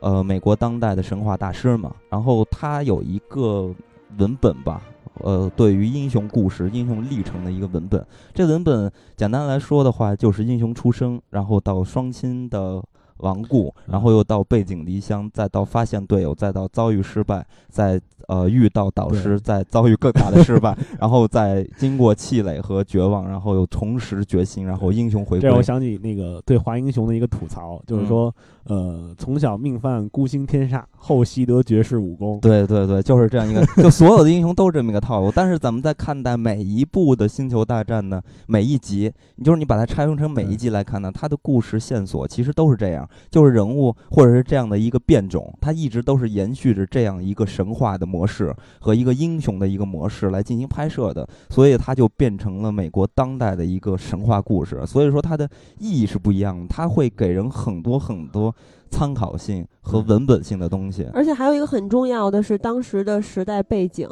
当嗯年美国和英国都是社会上一片死气沉沉，人们看不到希望。然后在这个《星球大战》诞生的时候，因为这部电影充满了瑰丽的想象，还有让大家充满了希望，而且非常的恢宏。大家可以在这个电影里面看到家国情怀、儿女情仇、政治斗争、奇思妙想，这是一个完整的。虚虚构的世界观嘛，对，啊，是太空史诗嘛，然后后来一步一步一步接下来之后，就就给当时就是这些人就是燃起了一股斗志，对，没错，而且而且在七十年代的美国好莱坞，咱们放到电影层面上来看的话，其实也是非常有意思，因为这个点就应该是《星战》要出生的一个点。在嗯七十年代的美国好莱坞大荧幕上开始陆陆续续的出现，或者说又一次开始陆陆续续的出现，也就是科幻、恐怖加幻想结合的一系列影片。比如咱们现在能联想到的很多影片，其实经典的这些科幻的、恐怖的、幻想的，都来自于七十年代有一部分吧。所以呢，这也正是孕育出这个片子的一个背景。然后，但是咱们再从就是这个片子成功，然后再再去反哺这个历史的话，就是电影的角度来看待的话，其实这个片子又影响了无数之后的科幻片的一种呈现。所以我就觉得这个片子是极其伟大的一个系列，而且它真的是，我我觉得不能用很多的语言来去描述它到底有多么的成功了。所以呢，咱们就来聊一聊这里边的人物，是吧？嗯对，不过其实我还要说一句啊，在《星战七》上映之前，嗯我们有一个同事就非常想去看，然后他问我，应该是我老老六部没看过嘛，我应该怎么看这个顺序？我说那你就不要按拍摄顺序看了，你按电影里面的时间顺序来看吧，先看前传一二三，再看老三部，就七七年开始的。然后他看了前传一之后，就说我我实在看不下去了，然后说她老公就说你你既然这么不喜欢的话，那你就直接去看七吧。然后就有很多人，当时 J J 不也说嘛，这一部是完全可以脱离前六部来看待的。但是其实，在当时第二次咱们咱们去看的时候，都是你们的 二刷嘛。当时小小森也是，当时他也是跟一个第一遍的时候跟一个姑娘一块儿去看的。然后这个看的过程中，他说他要烦死了，因为不停的在问这是谁，这是谁，这怎么了，这为什么这样？然后这到底有什么典故？所以其实看七的话，如果前六部没有看过的话，对理解上还是有困难的，而且很难去喜欢七，因为它没有那么多嗯现在的这种节奏啊，这种刺激的视效啊，让你嗯。嗯对吧？但是我要说一点啊，其实对于没有看过《星战》的人来说，就尤其是这种啊，就是完全压根儿都不知道 I'm your father” 这句话的嗯这个观众来说的话，我觉得最好的观影顺序应该还是三四，就是呃三四五，呃对，应该先看四五六，再看一二三，因为你会有更大的震撼。就是当嗯黑武士说出 “I'm your father” 的时候，你会觉得我靠，就这种感觉。但是当时我推荐的时候想的是，嗯，既然这样了，还不是新看近几年，老的肯定更看不下去，他们就不爱看老的一切的电影。不是不是我我比较喜欢看老的，我觉得老的那种特效看起来特但别有。但你是影迷啊，是我们同事是观众啊？所以这就是不同嘛。如果说，呃，你真的爱看电影的话，我我觉得这些东西不会干扰你的，就是通过视效这些东西是不会干扰你的。嗯所以我我觉得大家要看，应该还是四五六一二三这么来看，这样你会有更好的体验的。我觉得，那你都刚才给人剧透了，我剧透大家也可以这么看。嗯、那咱们还是说回来，因为嗯这个片子我还是从我这儿说吧。嗯，这个，你看刚才不是说到了我我叫做达斯 King Kong，我叫达斯金 刚。你是一个野兽派的黑暗面儿的，金刚尊主，对，所以我为什么要起这个名字呢？因为这个片子里边儿因为你滑向了原力的黑暗面啊，没有没有，我其实特别喜欢黑武士，还有这些白边儿的造型。呃，嗯也是因为就是对于这些人物的喜爱，也是因为从设计的角度来看，因为我是特别喜欢这种设计感特别强的东西。然后以以前在节目里也经常说到，设计对于作品、对于咱们的生活多么的重要。所以我在看这个时候，第一个让我有震撼的，也就是那些盔甲，尤其是黑武士的头盔，而且它还非常的讨好我，因为它是一个日本式的头盔嘛。对，所以非常的讨好我，所以我就特别特别喜欢这个人物。当然，你要如果说达斯维达是怎么从一步一步就是黑化哈、这个过程，其实也当然也是非常有意思了。但是我还是特别喜欢电影的外在的魅力，我一直都觉得电影外在的魅力非常非常重要，所以说我特别喜欢黑武士和这帮白兵们。我不知道你们有没有觉得，呃，白冰儿他是穿着那么一身盔甲，但是枪法奇烂，咱们就不说了，这在游戏里的玩家也都感受过了，还有电影里面也都演过了。他被射中之后，然后瞬间他的盔甲是没有任何狗屁作用的，你有没有觉得非常尴对，尬？就会有一种感觉，哇塞，又一个手办倒下了，就这种感觉。其实喜儿说这个问题，我也想过，我也觉得他那个盔甲对这个爆能枪的防御力确实是不零太太弱不不太行。我不明白为什么要穿那个盔甲，我觉得除了统一看起来很帅之外，真的嗯。没有什么用。是不是？我觉得因为跟克隆人的身份有关啊，嗯，就是如果其实 嗯。这个给大家得补一下，因为因为这个克隆人啊，嗯。嗯，他其实最早出现这个白冰这个对。风暴突击队这个白冰儿也好，或者怎么说也好，他是在那个第二部，对新就是新的前传的第二部里出现的。呃，他是克隆的是一个曼赏达金猎人。对曼达洛星球的一个著名的赏金猎人詹戈对。Fate。对，然后，呃，他那个星球，那个这个曼达洛这个民族，这个星球上的民族就是一个非常男性都非常高大英武，非常好战，然后嗯战斗能力就跟我们现在说俄罗斯人民是战斗民族似的。对，他们就是一个战斗民族。然后那个大家可以看一下那个詹格费特的盔甲，我觉得这嗯可能是也是出于一个就是对这个赏金猎人身份的这么一种延续吧。他他那个克隆人士兵的设计很大程度上是选择这个曼达洛人的战斗风格。对，其实大家要严格的去看一下，白兵儿其实是一个统称，因为这里边包括了克隆人还有风暴兵，对，对吧？这是两个时期。对，你可以看到风暴兵和那个白兵儿啊，不是白兵儿，克隆人头盔其实那个是不一样的，是有区别的。对尤其是克隆人士兵的那个头盔的风格，它那种 T 字形的那个视角视效和那个曼达洛的头盔是基本是如出一辙和的。闪电猎人就很像嘛。对对，它是这种，所以其实白边儿是一个笼统的说法，而就是当年。通过这个克隆人战争之后，然后还有什么六十六号计划什么的这些，其实当年死了一批克隆人，但是之后因为帝国的成立，然后有一些这个克隆人就被收编进了帝国军团嘛，对所以这里边儿白兵儿是一个融合的一部分，所以大家应该要呃分开来看待的。你们有没有比较喜欢的吗？就是从名字说吧，因为其实我跟小胖一样，都最喜欢汉索罗。为什么呢？因为在因为你们都姓韩因为我们姓，韩，对我俩师爷都姓韩，不是因为在星战里面，其实主要是绝地武士和西斯嘛。然后绝地武士就是拥有自己严格的戒律，而且都是一身正气的这种。其实说说说的通俗一点，就是生下来都开挂的。然后韩索罗呢是一个普通人，然后他的整个人的气质和做派都是跟这些王族啊，或者是议员呀、或者是绝地武士都是不一样，他是游侠一类的对，走我也想说这个词，游侠。对对。然后所以他的个人魅力对，这不光是咱俩，是对于大部分的星战迷来说都最喜欢汉索罗。，而且我也特别希望有一个丘巴卡那样的好哥们。对，然后因为小小胖儿，这个叫叫这个什么来着？喊小胖喊小胖索罗了，所以楚巴卡呢是我另外一个非常喜欢的角色。当然，之前咱们说起名儿的时候，我觉得很难，因为星战里面的角色太多了，而且大家很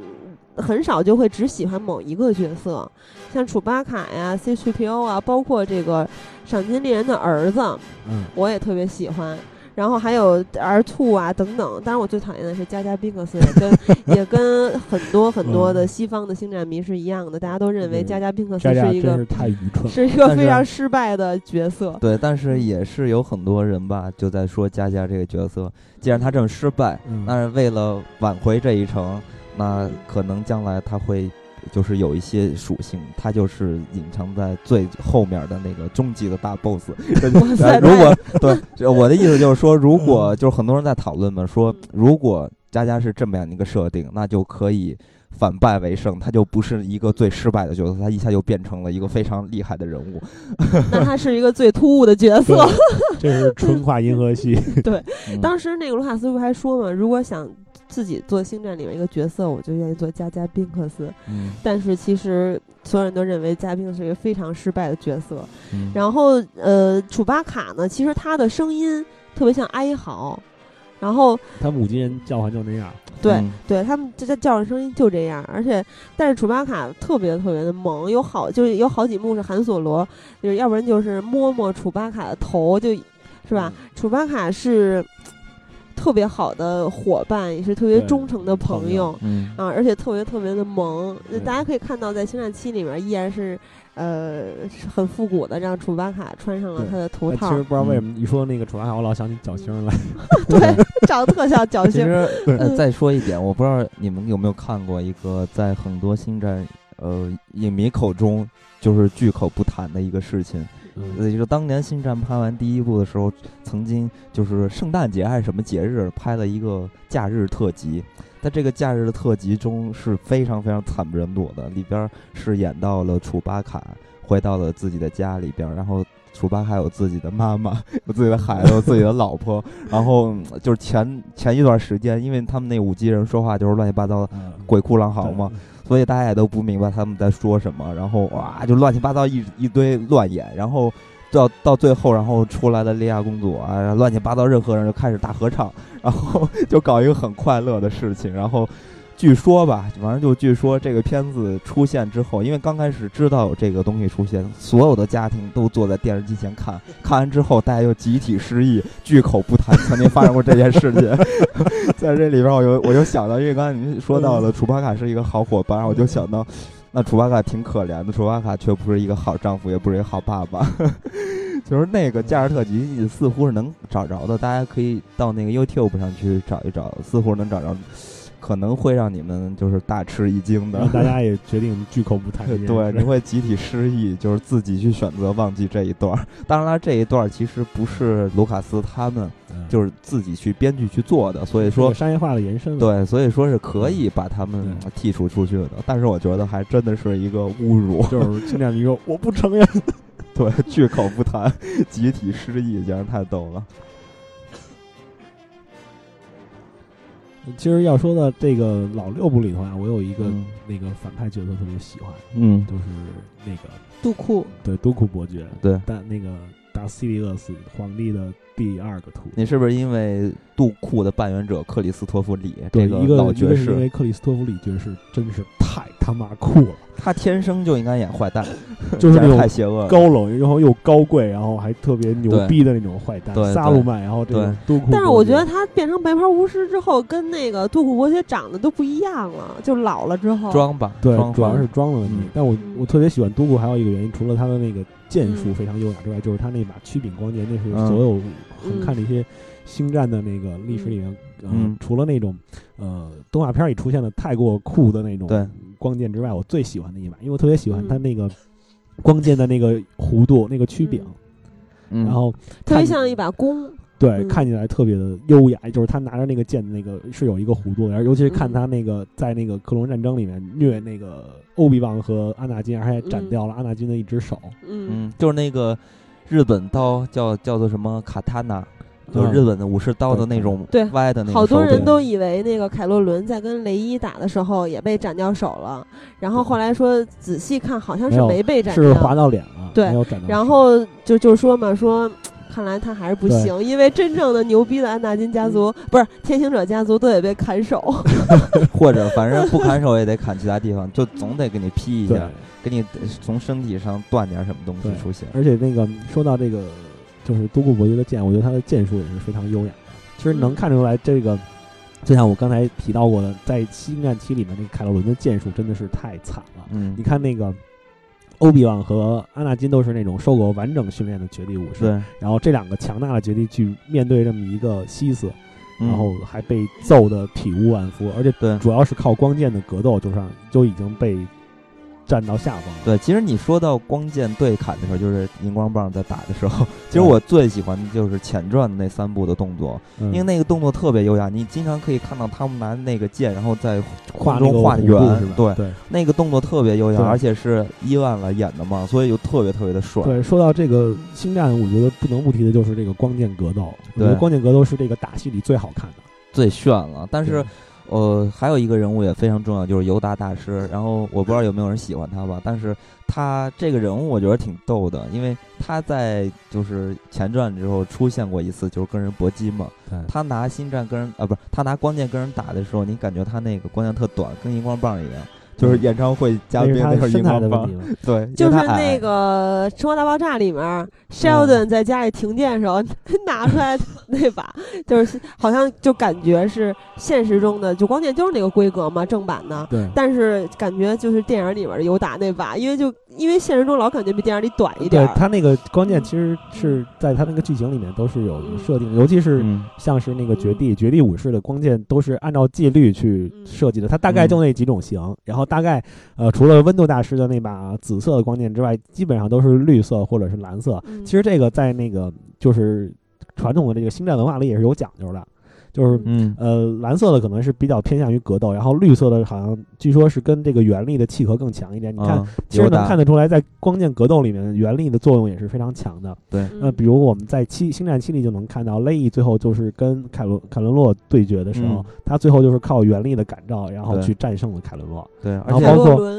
对，开罗伦，对对对对嗯，反正就大概这意思吧。嗯，然而且这个轮他那把光剑，就是这回对，你能看到它非常的不稳定。对，就是因为它嗯那个不稳定，所以会出现两个叉，然后这两个叉其实就是为了平衡它这种不稳定性。对它那个，因为水晶是开裂的，然后像金刚说的不稳定，两个叉来分流能量，嗯然后就有很多人还说，那这个光剑是不是很有可能会误伤自己？嗯呃，有一个老外还做了一个视频，那个他把那个光剑给做了一些挥舞和动作，然后嗯。这个光剑上面的涂的颜料是没有沾到自己，因为有很多人也吐槽嘛，说凯伦那光剑除了那俩叉叉，除了能那个把那个分那个肩膀划一下，嗯。有什么屁用？有，啊，有很大的作用。它其实就是那两个就凸出来那两节儿嗯，正好可以保护自己，手会不被相当于一个护手对，手不会被砍掉，嗯。所以这是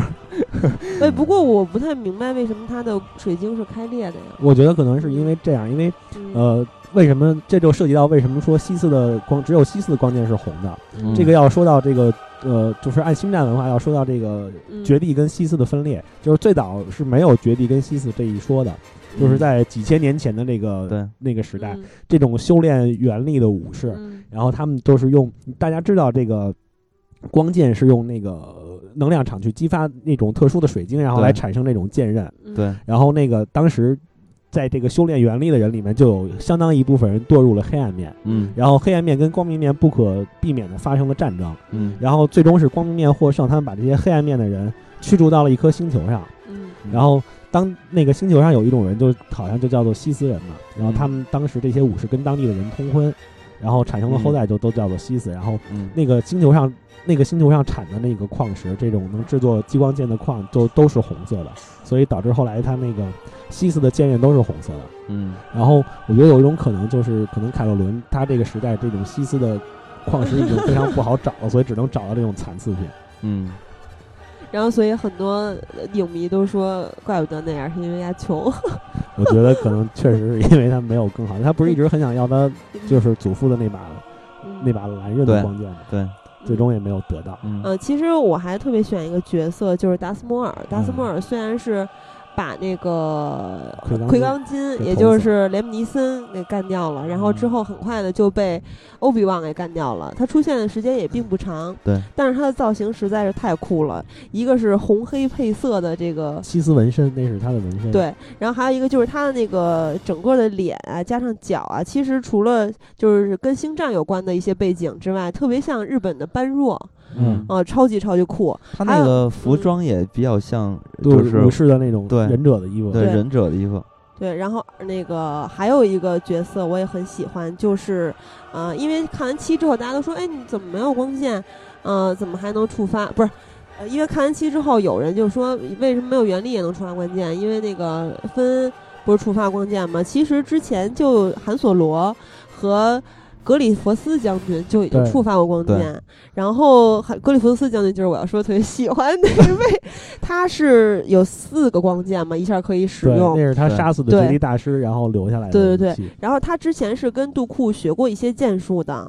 啊，他虽然不是原力的敏感者吧，但是他抡那个 抡起来就跟绞肉机一样。而且我觉得这个人物特别可爱，就是他平时是一个罗锅的行走方式，然后在指挥的时候，其实还是有一些大将风风范的。然后战斗的时候，我觉得也不算弱。对，而且这个。这个机械的骨骼，看我我记得这个这个将军他好像是本来是一个半兽人种族，然后他身体上那层是机械骨架，就是他因为受过伤，然后那什么。但是我觉得他他这个人物的命运特别逗，也体现出这个 这个欧比旺的人品真的是太硬了。人品王嘛，对，最后就是欧比旺是用用爆能枪射中他的心脏，给他弄死的。对，就因为其实你看前就是前传的三部，你会发现除了安纳金是吧？对。欧比王其实也是真正的这个主演之一，对，是个非常重要的角色，对，简直他太牛了，怎么也死不了。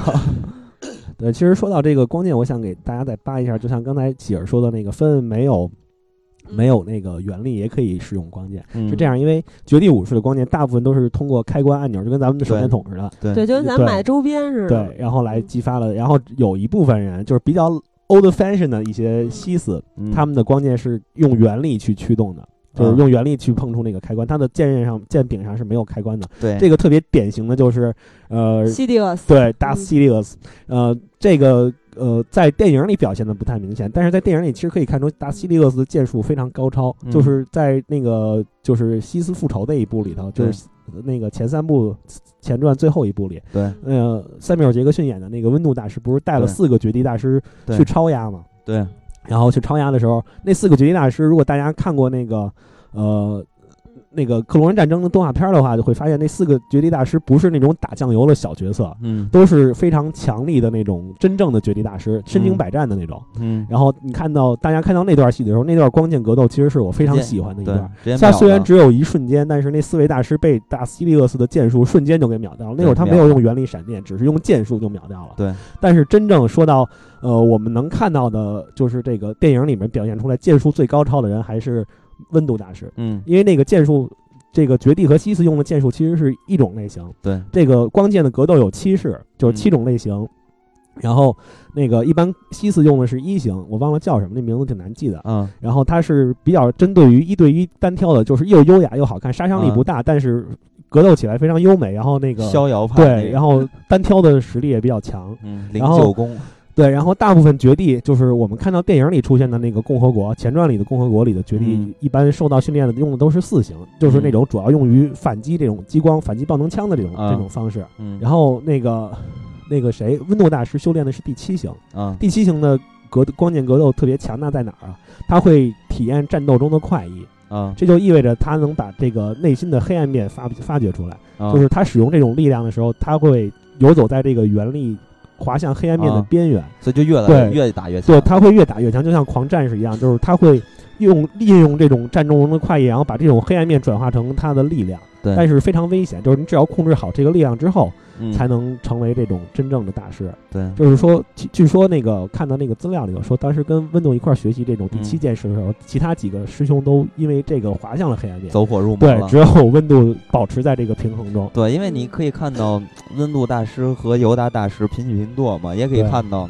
这俩就是铁磁嘛，嗯你也可以看到温度大师的地位有多，高，而且能看出来温度大师的实力非常强。在阿纳金没有插手的时候，温度大师已经快把希利厄斯给弄死了。希利厄斯用闪电去 攻击他，然后他用剑把那个闪电压到那个希利厄斯的脸上，嗯，然后最后是因为那个阿纳金那个什么黑化了对，黑化了而且温度大师也失去了手。，那是有史以来最强，我们能看到的最强的一位剑术大师。相比之下，嗯就可以看出这个凯洛伦的那个剑术有多可怜。但是我还是喜欢在昆汀电影里面的塞缪尔·杰克逊。所以要等着八恶八人恶人，哦，你们一定要看，太爽了。对，还有一个种族我也特别喜欢，就是伊沃克人。啊、就是那这个小小浣熊，对，对对，小浣熊是我相信是很多女性观众都非常喜欢的角色，可爱，而且我还买了他的周边，就不光赏金猎人什么的，呃我没想到我竟然也买了它。这算嗯这算是少女情怀。对他特别萌，然后在那个他们获胜之后，不是还去扒了那个韩索罗腿吗？后来韩索罗嗯享受那一刻的欢庆。对，对，然后还有一个角色，我不知道你们喜不喜欢，但是他戏份也不算少，就是贾巴。贾巴就是看起来非常的恶心，像一个大蛆，一个大虫子。我对这种蛆有天生的恐惧。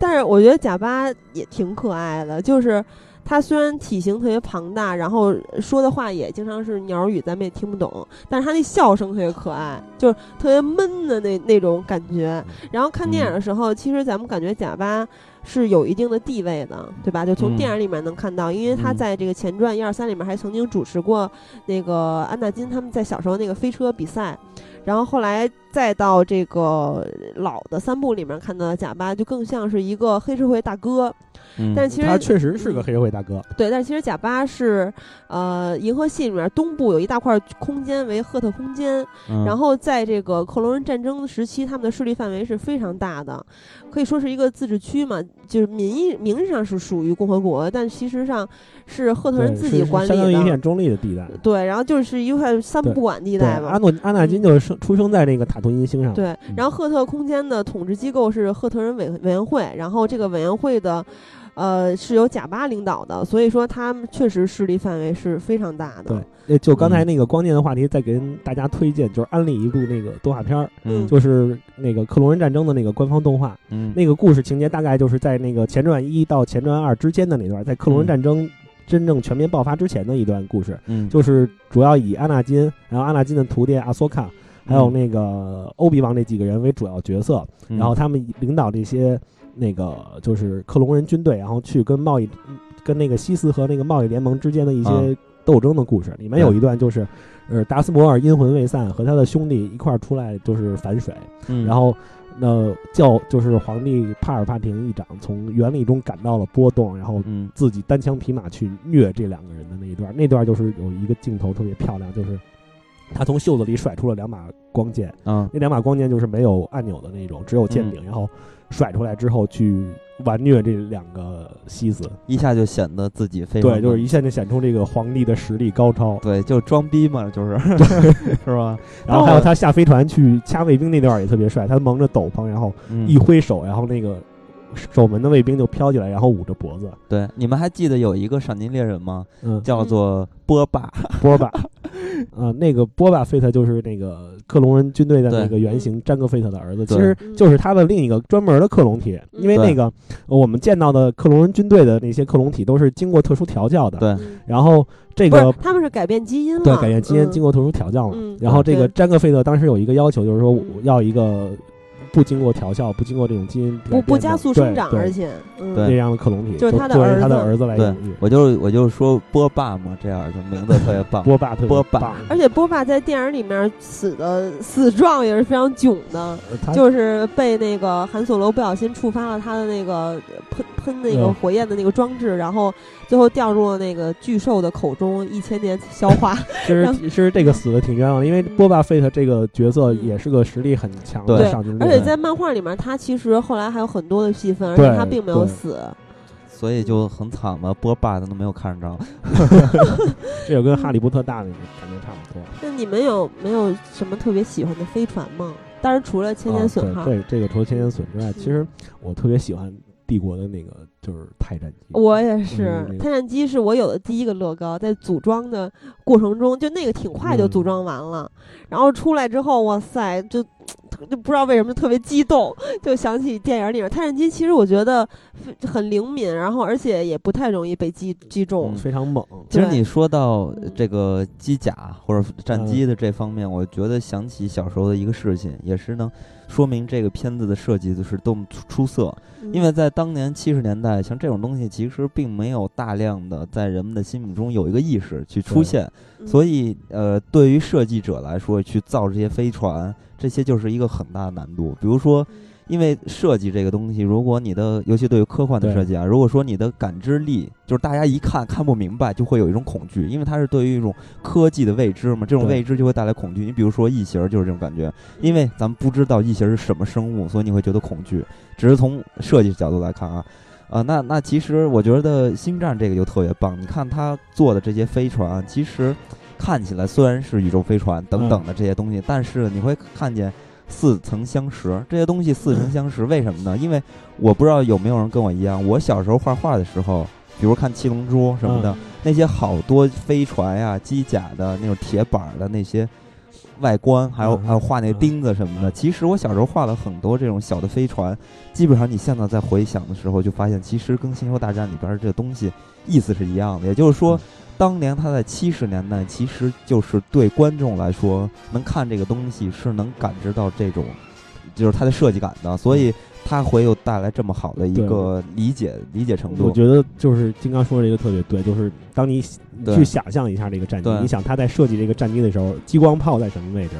那个嗯泰战机两边的太阳能板，然后它的那个驾驶舱在什么位置？里边大概是什么样的？什么东西是管什么的？我觉得这个对你把它完整的设想下来，是一件特别迷人的事情。对，你记得那个什么安纳金，就是在第一部的时候，他嗯不是就是跟人赛车嘛？赛车的时候，他做的他自己就是所谓他自己造的那个呃赛车，其实是一个就是车体的车体吧，就是人坐的那部分，然后后面有两个马达。是那种电，就是牵着它，就那种。其实那个就是非常非常的古典主义，它其实也是有一个设计的源头的。如果大家看过那个冰区的时候，你会发现跟古罗马那种战车战车是对，是一样的。然后音乐的感觉其实也很复古，所以说这个东西它的设计感其实是感知力很强的，它没有给你造成一种未知感，所以说它在设计上是极其成功的这个片子，而且是七十年代是一个源头啊，所以我觉得它非常的了不起。所以也就是说，这个片子对于搞设计的人、搞美术的人来说的，这是有多么大的意义。所以这也是卢卡斯他不屑也可以理解，因为他当时不是说。呃，我当年是有多费了多大的脑细胞去设计出这些不同的星球、种族和飞船，然后结果嗯你们现在这最新的一部就是完全沿用我的什么嗯什么什么等等等等。对，而且除了像这些咱们外在能看到的一些设计，其实这个片子还有一些对于人物的设计是让我觉得非常了不起的。这也是有区别于就是科幻片儿的其他的一些片子吧。你看，在咱们看《星球大战》的时候，你会发现这里边儿的是一个系统。然后呢，它直接开始就告诉你发生在一个很遥远遥远的星系，所以说这一下就跟人类撇干净了。所以说它里边儿就是跟人类有没有关系，这个咱们都不好说，是吧？呃，但是咱们再看其他的科幻片儿，尤其是那些不太卖座的、嗯生命力不太强的科幻片儿，你都能发现一个共同点，就是人类打怪兽，然后打外星怪兽，然后人类永远是能胜，而且我们永远是站在人类的立场上，对，就是说咱们现在去创作科幻片儿的时候，就这种设计完全是以自己为出发对，点。以自己有那种特别自大的点来去呃幻想宇宙外边的生物是多么恶心，嗯然后多么的弱小，而且本身呢，你你看，你想啊，这个外来生物能通过宇宙进行一个宇宙的旅行来到了地球，本身严格来说，它是比人类要强大很多的。但是你会发现，很多外星的生物都被创造成一个虫子般的东西，你就会想到，为什么是这样啊？它为什么是在外表上看起来比人类还要原始？你会觉得这很荒谬啊。但是咱们在看待《星球大战》的时候，首先他在创作的时候就已经告诉你了，这是发生在一个你未知的一个星系，它不是咱们现在熟知的太阳系。然后然后这里边每一个生物，其实它都是重要的。比如说绝地的这个绝地武士会的这长老会里边对有各种各样的星系的人，而且对他只要是原力的敏感者，都会成为对他不是所有的那些有人类外观的人才坐上的元老的这个长老会，所以大家是平起平坐、呃平平起平坐，的。但说到这儿有一点我我想说一下，就是嗯，大家看那个《星战七》也能感觉出来，就是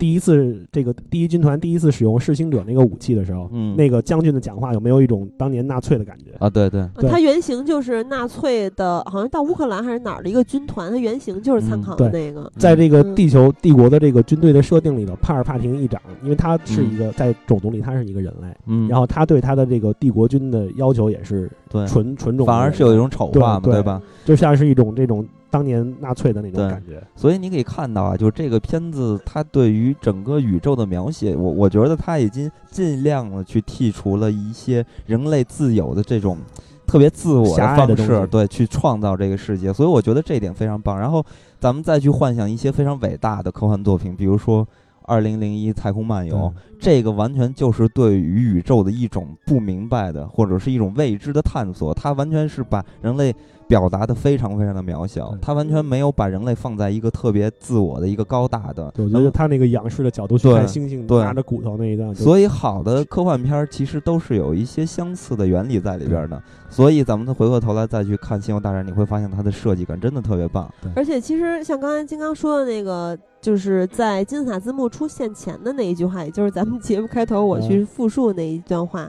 第一句其实是在很久很久以前，第二句才是金刚说的那个，嗯，在一个遥远的银河系。那么在很久很久以前，这句话也挺值得玩味的，因为很有神话的感觉嘛。，对，这个就是不是未来发生的事情，不是说一切都是未知的，这就已经是发生过的，是注定的。这就也就是这个特别核心的这一系列的这电影里面出现的宿命感。嗯，而且呢，这个片子呢，你要是单就是单独的把它看成它就是一个科幻片儿，这其实也是不合理的。嗯因为在这个片子，我觉得它最大的魅力，并不是只是因为星际的这个庞大的世界观，这里边其实有很大的魅力，是因为它，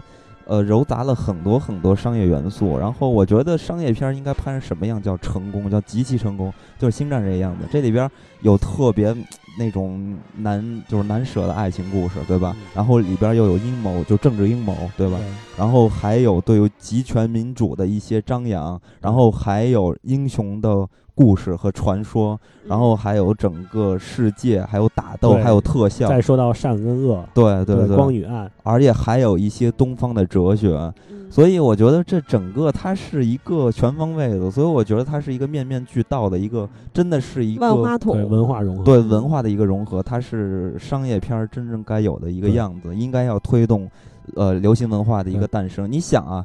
这个东西它真的是很重要的。你想，如果一个影片能推动一个商业的诞生，呃，或者是流行文化的一个诞生，它就会衍生出很多很多的有价值性的东西对，对于社会、对于人类、对于每个家庭，其实都有很大的帮助。可能不只是心理上的，还有一些物质上的。所以这是非常重要的，就是尤其是对于商业片儿来来说的话，所以我就觉得这种设计感极强的东西是商业片儿非常需要的，或者说外在的一些东西是非常重要的，对于商业片儿来说。所以咱们呃，我就一直很期待吧，是不是还会在曾经或者在以后，嗯，还是是不是还会再出现一一部或者一个系列像《星战》一样这么成功的，能撬动呃就是电影工业的这么一个呃呃东西出来吧？其实那个《指环王》就已经是很很成功的了，因为它也是就是改变了电影的一个产业的一种方式的一个系列吧。啊、但是我觉得，呃，《星战》这个系列它的价值可挖掘的特别特别多。如果它一直能连续再往下拍的话，我觉得，我相信它不像有一些就是呃系列片儿，就再往下拍，很多人就觉得没必要了。但《星战》，我比如终觉得，结者，对，就是我觉得《星战》是有必要一直去挖掘它的价值的，嗯因为它本身就是一个非常庞大的宇宙，然后它是就是这个传说啊，而且卢卡斯卢卡斯他们早期对于这个宇宙星战的这个宇宙的一个态度吧，就是一种共享的方式嘛。也是通过不同的就是创作者吧，嗯然后加入到这个里边儿。然后刚开始这个只是看电影的话，你会发现它的整个一个时间线索也就是几十年嘛，对因为有那些不同的创作者加入这个体系中，然后你会发现这个故事已经上千已经，上万年。所以这个星战已经不光只是属于卢卡斯了，对对有更多的人去参与到里面。我觉得大家有兴趣就可以去看一下这种系列的连环画，它有很多描述那种像旧共和国和那个西斯在实行二元法则之前的那种故事。就是如果单说剧情性的话，我觉得它的乐趣比这个我们看到电影里的剧情要有意思多了。对，嗯，嗯，然后其实我有个问题一直刚才一直特别想问金刚跟喜儿，就是你们你们怎么看待原力 force？其实我认为这个原力啊，因为我本身 对这种东西不是理解特别深刻啊，只是简单说一下。嗯因为之前刚才咱们也说到了少年卢卡斯遭遇的一些经历，然后他自己也说，他那次就是意外，就是意外撞车那个事件，让他从就是地狱拉回来嘛。然后他就自己还说过，他说我就感觉到有一种看不到的力量，就在冥冥之中一直在保护着他，所以他是。他自己有一些表达吧，就是说，正是因为这种力量，就是冥冥中有的一些力量，然后一直在保护着他，然后让他发展出来原力这个东西。但是我具体的不知道他到底是出于什么原因去创造啊，这只是通过他的话里边儿来、呃来感觉到的一种理解吧。因因为我也是觉得这种原力，尤其是在《星球大战》这个电影儿的故事中，我感觉它就像一个宗教，嗯就是大家是信仰的，就跟呃咱们信仰一种有神论或者无神论，又或者说有神论吧，大家都会觉得上帝是万能的，嗯它会是一个能创造生命的这么样一个东西，啊、但是呢，你又从来都摸不透它，你不知道它在什么地方。但是呢，但是所有的人都坚信他就在我们的身边。我一直感觉他就是这种像对像宗教一样的这种一种明明的对于信仰的一种力量，但是这种信仰的力量它是真实存在的，就是一直在环绕在大家的世界嗯中周围，那我想问一下，你对原力有没有什么幻想？没有幻想。就是你看 电影里你你在幻想就是我有原力会怎么样？对啊，就是你看电影里那些绝地也好，西子也好，我要有原力逼，我要原力肯定干坏事儿啊！就是你会注定滑向原力的黑暗面。对啊，肯定的。呃，你觉得那个就是你看电影里，其实原力，我理解就是一种就是就像是生命普遍存在的那种感觉一样。你像像你说的嗯冥冥中的力量，但是电影里把它可视化了，对就是变成了一种 power 超能力。对就是这就是绝地武士不同于其他人的一一点，就比如他可以用原力去像千里传话一样去跟人对话，对啊可以通过原力去感知到很多东西，可以预见未来，对啊，然后甚至可以影响到生命。然后简单来说，我可以推，可以拉，对可以放出闪电，可以治愈，也可以破坏。然后你没有觉得有没有什么技能你特别想要，特别酷？所以就是因为你刚才说的这点啊，你看绝地武士他们就跟那个清教徒一样，一直在就是为难自己嘛，然后泯灭自己的一些性格上的，就人性上的一些丑恶的东西，一直在就是压抑这些东西，压抑自我。那那其实西斯这些人肯就感觉更像是一个人，然后他可以去释放自己，就是正视自己的邪恶面嘛。所以他就，呃，是不是因为邪恶面确实力量非常强大，然后又会放闪电之类的？对，啊、但是我就在幻想啊，假如我要真有这种超能力，那你肯定的，我肯定是干坏事儿。然后，如果以什么方式干坏事儿的话，我觉得还是，嗯、来给大家做一个犯罪预告。呃，瞬间转移吧。我觉得这个，我从小就特别希望有瞬间转移，因为我看那《七龙珠》的时候，孙悟空把两个指头放在脑中，歘就转移了，可是原力好像目前能看到的没有那这项技是《能。大话西游 》不是幻想吗？我又幻想我可以瞬就是间可以转移。研究出这种技能。其实你看那个原力，他们那些招式也很多是他们研究出来的。嗯嗯，其实，在电影里面有过比较详细的，因为当年欧比旺是给安纳金讲过，就是说，腺原体是指生命细胞中的一种微生物形式。然后在细胞里，我们和它们是共生体，共同生存、彼此利用的生命体。没有腺原体，生命就不存在，也就无法了解原理。他们不断告诉我们原理的旨意，当你用心，就会听到他们跟你说话。然后当时说到这个腺原体的时候，然后。呃，是哦，就是奎刚啊，奎刚还说安纳金的原力集结是他细胞里面有很很高的腺原体，超过了尤达大师以及所有的绝地武士和所有的生命体。然后就是它是腺原体孕育而生的嘛。其实这个就概念上来说，它不是一个特别具体的东西。然后之前好像是呃这呃，然后之前看到这个芬恩在片子里面的编号，也就是《星战七》里面的编号，不是 F N 二幺八七嘛？嗯一个是致敬蕾亚公主在曾经被关押的牢房的这个编号，还有一个就是这部是一个片子，加拿大的短片，一九六几年的，然后是这个片子就叫二幺杠八七。嗯，然后这个片子我是没有看过，但是据说在这个短片里面，卢卡斯是找到了原力在宗教意义上的定义和灵感。呃，所以我个人感觉呢，原力它就更像是，呃虽然说也是基因细胞中带的一种天赋，但也是一种精神力。而且我觉得，就是西西斯和绝地武士最大的区别是，绝地武士在原力中他找到了归宿，就是，但是西斯他们的愤怒、仇恨，还有野心等等，是一些特别激烈的情绪，就是他们其实是非常不稳定的，不光他们的光 剑不稳定，我觉得就是说这点挺对的，因为嗯绝地他们通过通常都是靠冥想和苦修，就是那种嗯。戒律来提高自己的原力的使用就特别像咱们这个东方的大师们，就是这些肉身不腐的高僧啊，或者是那些啊、坐地成佛、什么百步莲花的那种，就特别的东方哲思。所以其实绝地武士给我的更大的感觉是安，就是这么一个字，也不是也不光是安全了、安稳了、安心了等等，就是他们特别的超然。然后，然后，但是像西斯那那那那一派呢，就，呃，我觉得就是说白了，就还像没有修炼到家的那种感觉。我感，觉嗯，你说的这个，给举个例子就很好的说明白了，就是《嗯笑傲江湖》里边的少林派和那个嵩嵩山派。少林派就是大师嘛，然后心里有佛，然后武功高强，然后他们训练的方式也是非常的严格化的，对吧？然后有有一种戒律在里边。然后这个嵩嵩山派呢，就是呃本身他们功夫就很高嘛，然后但是他们又非常的有这种犯罪欲望和这种对于权力、对于武力、对于力量的一种崇拜吧。然后他们一直还要去。进行不同不同方式的探索，然后学学习新的功夫。而且你其实电影里面可以看到，其实很多就是他一直在去把这个安纳金拨向黑暗面的时候，强调了几点嘛。其中有一点对安纳金是最有诱惑力的，是他能够起死回生嘛，因为当时他预预知到他这个爱人那里对纳里波特曼嗯要死了。还有一点，他也一直在说，包括其他的西斯也在跟徒弟说，或者是召唤到黑暗面之前也说，我们很强大，然后我们很快速。我觉得快速也是一个特别重要点。其实它是一个嗯捷径，但是真正的绝地大师，比如说尤达、奎刚、欧比旺，到最后他们的修炼其实是力量是强大于西斯的。那你只不过这个过程是你说。那你们会选择黑暗面，还是 要变为一个绝地武士，我觉得比较适合我可能还是西斯那条路。对吧？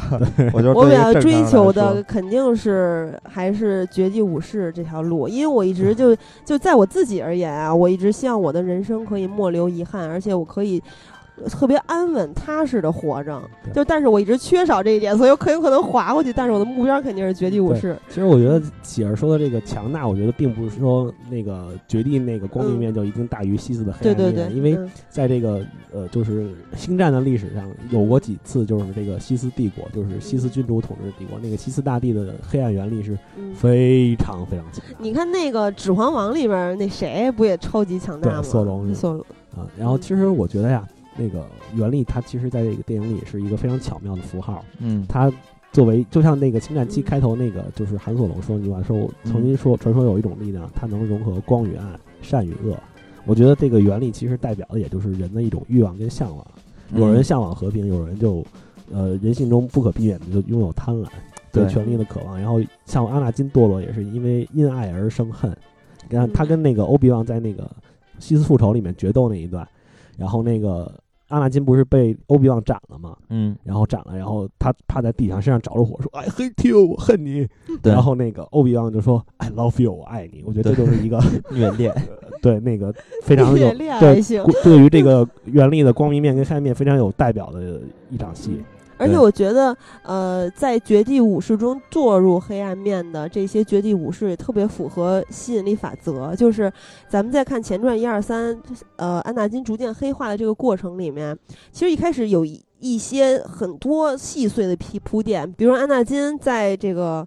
纳里波恩曼的老家是吧？美如画，哇塞，那个那个画面直接让我想到了，就是特别狗血，让我想到了《暮光之城》。就是嗯就是俩人到了世外桃源，然后娜里波曼突然突然穿特别暴露，又袒胸又露背的，然后俩人还滚在草地上亲嘴儿，哇塞，太暮光之城了。然后反正就是那个时刻，他们俩在认真的交谈的时候，你可以看出安纳金的野心，他的野心在一步一步的萌发，而且他的观点是还有他的这个思路都是跟绝地武士长老会是不一样的。我觉得这就是吸引力法则，他他让这个西斯去感受到了，然后可以去召唤他过来，然后他、嗯。他自己的就是跟他自己个人是很有关系对的，。其实我觉得嗯。这点就是在这个老三部里面，不是老三部，就是这个前传三部里面体现的也是特别有意思，就是关于原力这一点，他是这样，那个嗯。在预预言里头，阿纳金这个人物是预言中能给原力带来平衡的人，对，然后那会儿，呃，那个呃绝地们就是 拼命的找到他，认为嗯。他们那会儿可能认为他们的平衡就是绝对的光明，但是可以看出来，在这种过分的那会儿，嗯也不算拼命找到他吧，是机缘巧合下，因为对就是命运，对，按照嗯。这个原力的指引找到了对对对安纳金，他们嗯。认为这个人能给原力带来平衡，但是他们认为的那种平衡，可能是他们一厢情愿认为的那种光明的东西。对，其实能从那个电影里看出来，这种过分多的绝地武士，然后他们过分强大的黑暗，这不是光费强大的光明面，其实也能诞生出一些很负面的，比如说迂腐、教条，嗯。然后这种循规蹈矩，这都是让安纳金感到不满的。然后就是皇帝，也就是利用了这一点，利用了安纳金这种不满，他认为安纳金认为依靠这种光明面，他根本没办法去救他的妻子。嗯然后这会儿就跟我们说的，就是光光越强的话，影子也会也会越黑暗。嗯，但是我是通过就抛开原理来看待的话，你看安纳金他怎么怎么一步黑化，其实我觉得还有一点一个角度可以去判断这个事情呢，也是能。呃，正是安纳金他是一个什么样的人？因为安纳金本身就是一个战士，你可以看到，其实他并不在在这个他跟皇帝比的话，他其实简直太嫩了。就是皇帝，你可以看前传的时候，你会发现他自己搞了一场战争，权谋，对，然后正义的也是他，反派的也是他，从从中，然后他去呃，就是创造自己的集权。所以你可以看到，在政治上，其实皇帝非常非常的了不起。但是咱们在看待安纳金的时候，你会发现他就是一个小崽儿。对，呃为什么呢？因为对他，他对于政治的理解非常的简单，他就认为啊，只要是能达到好的现状，我可以允许。呃，通过集权去把，呃就是达到这个事情，所以说他对于政治啊，就看待的非常简单。他觉得我只要能为人类创造幸福就可以了。所以他刚开始是因为，我觉得除了原力，就是对于他的一些指向和引领吧，我觉得还有一点是，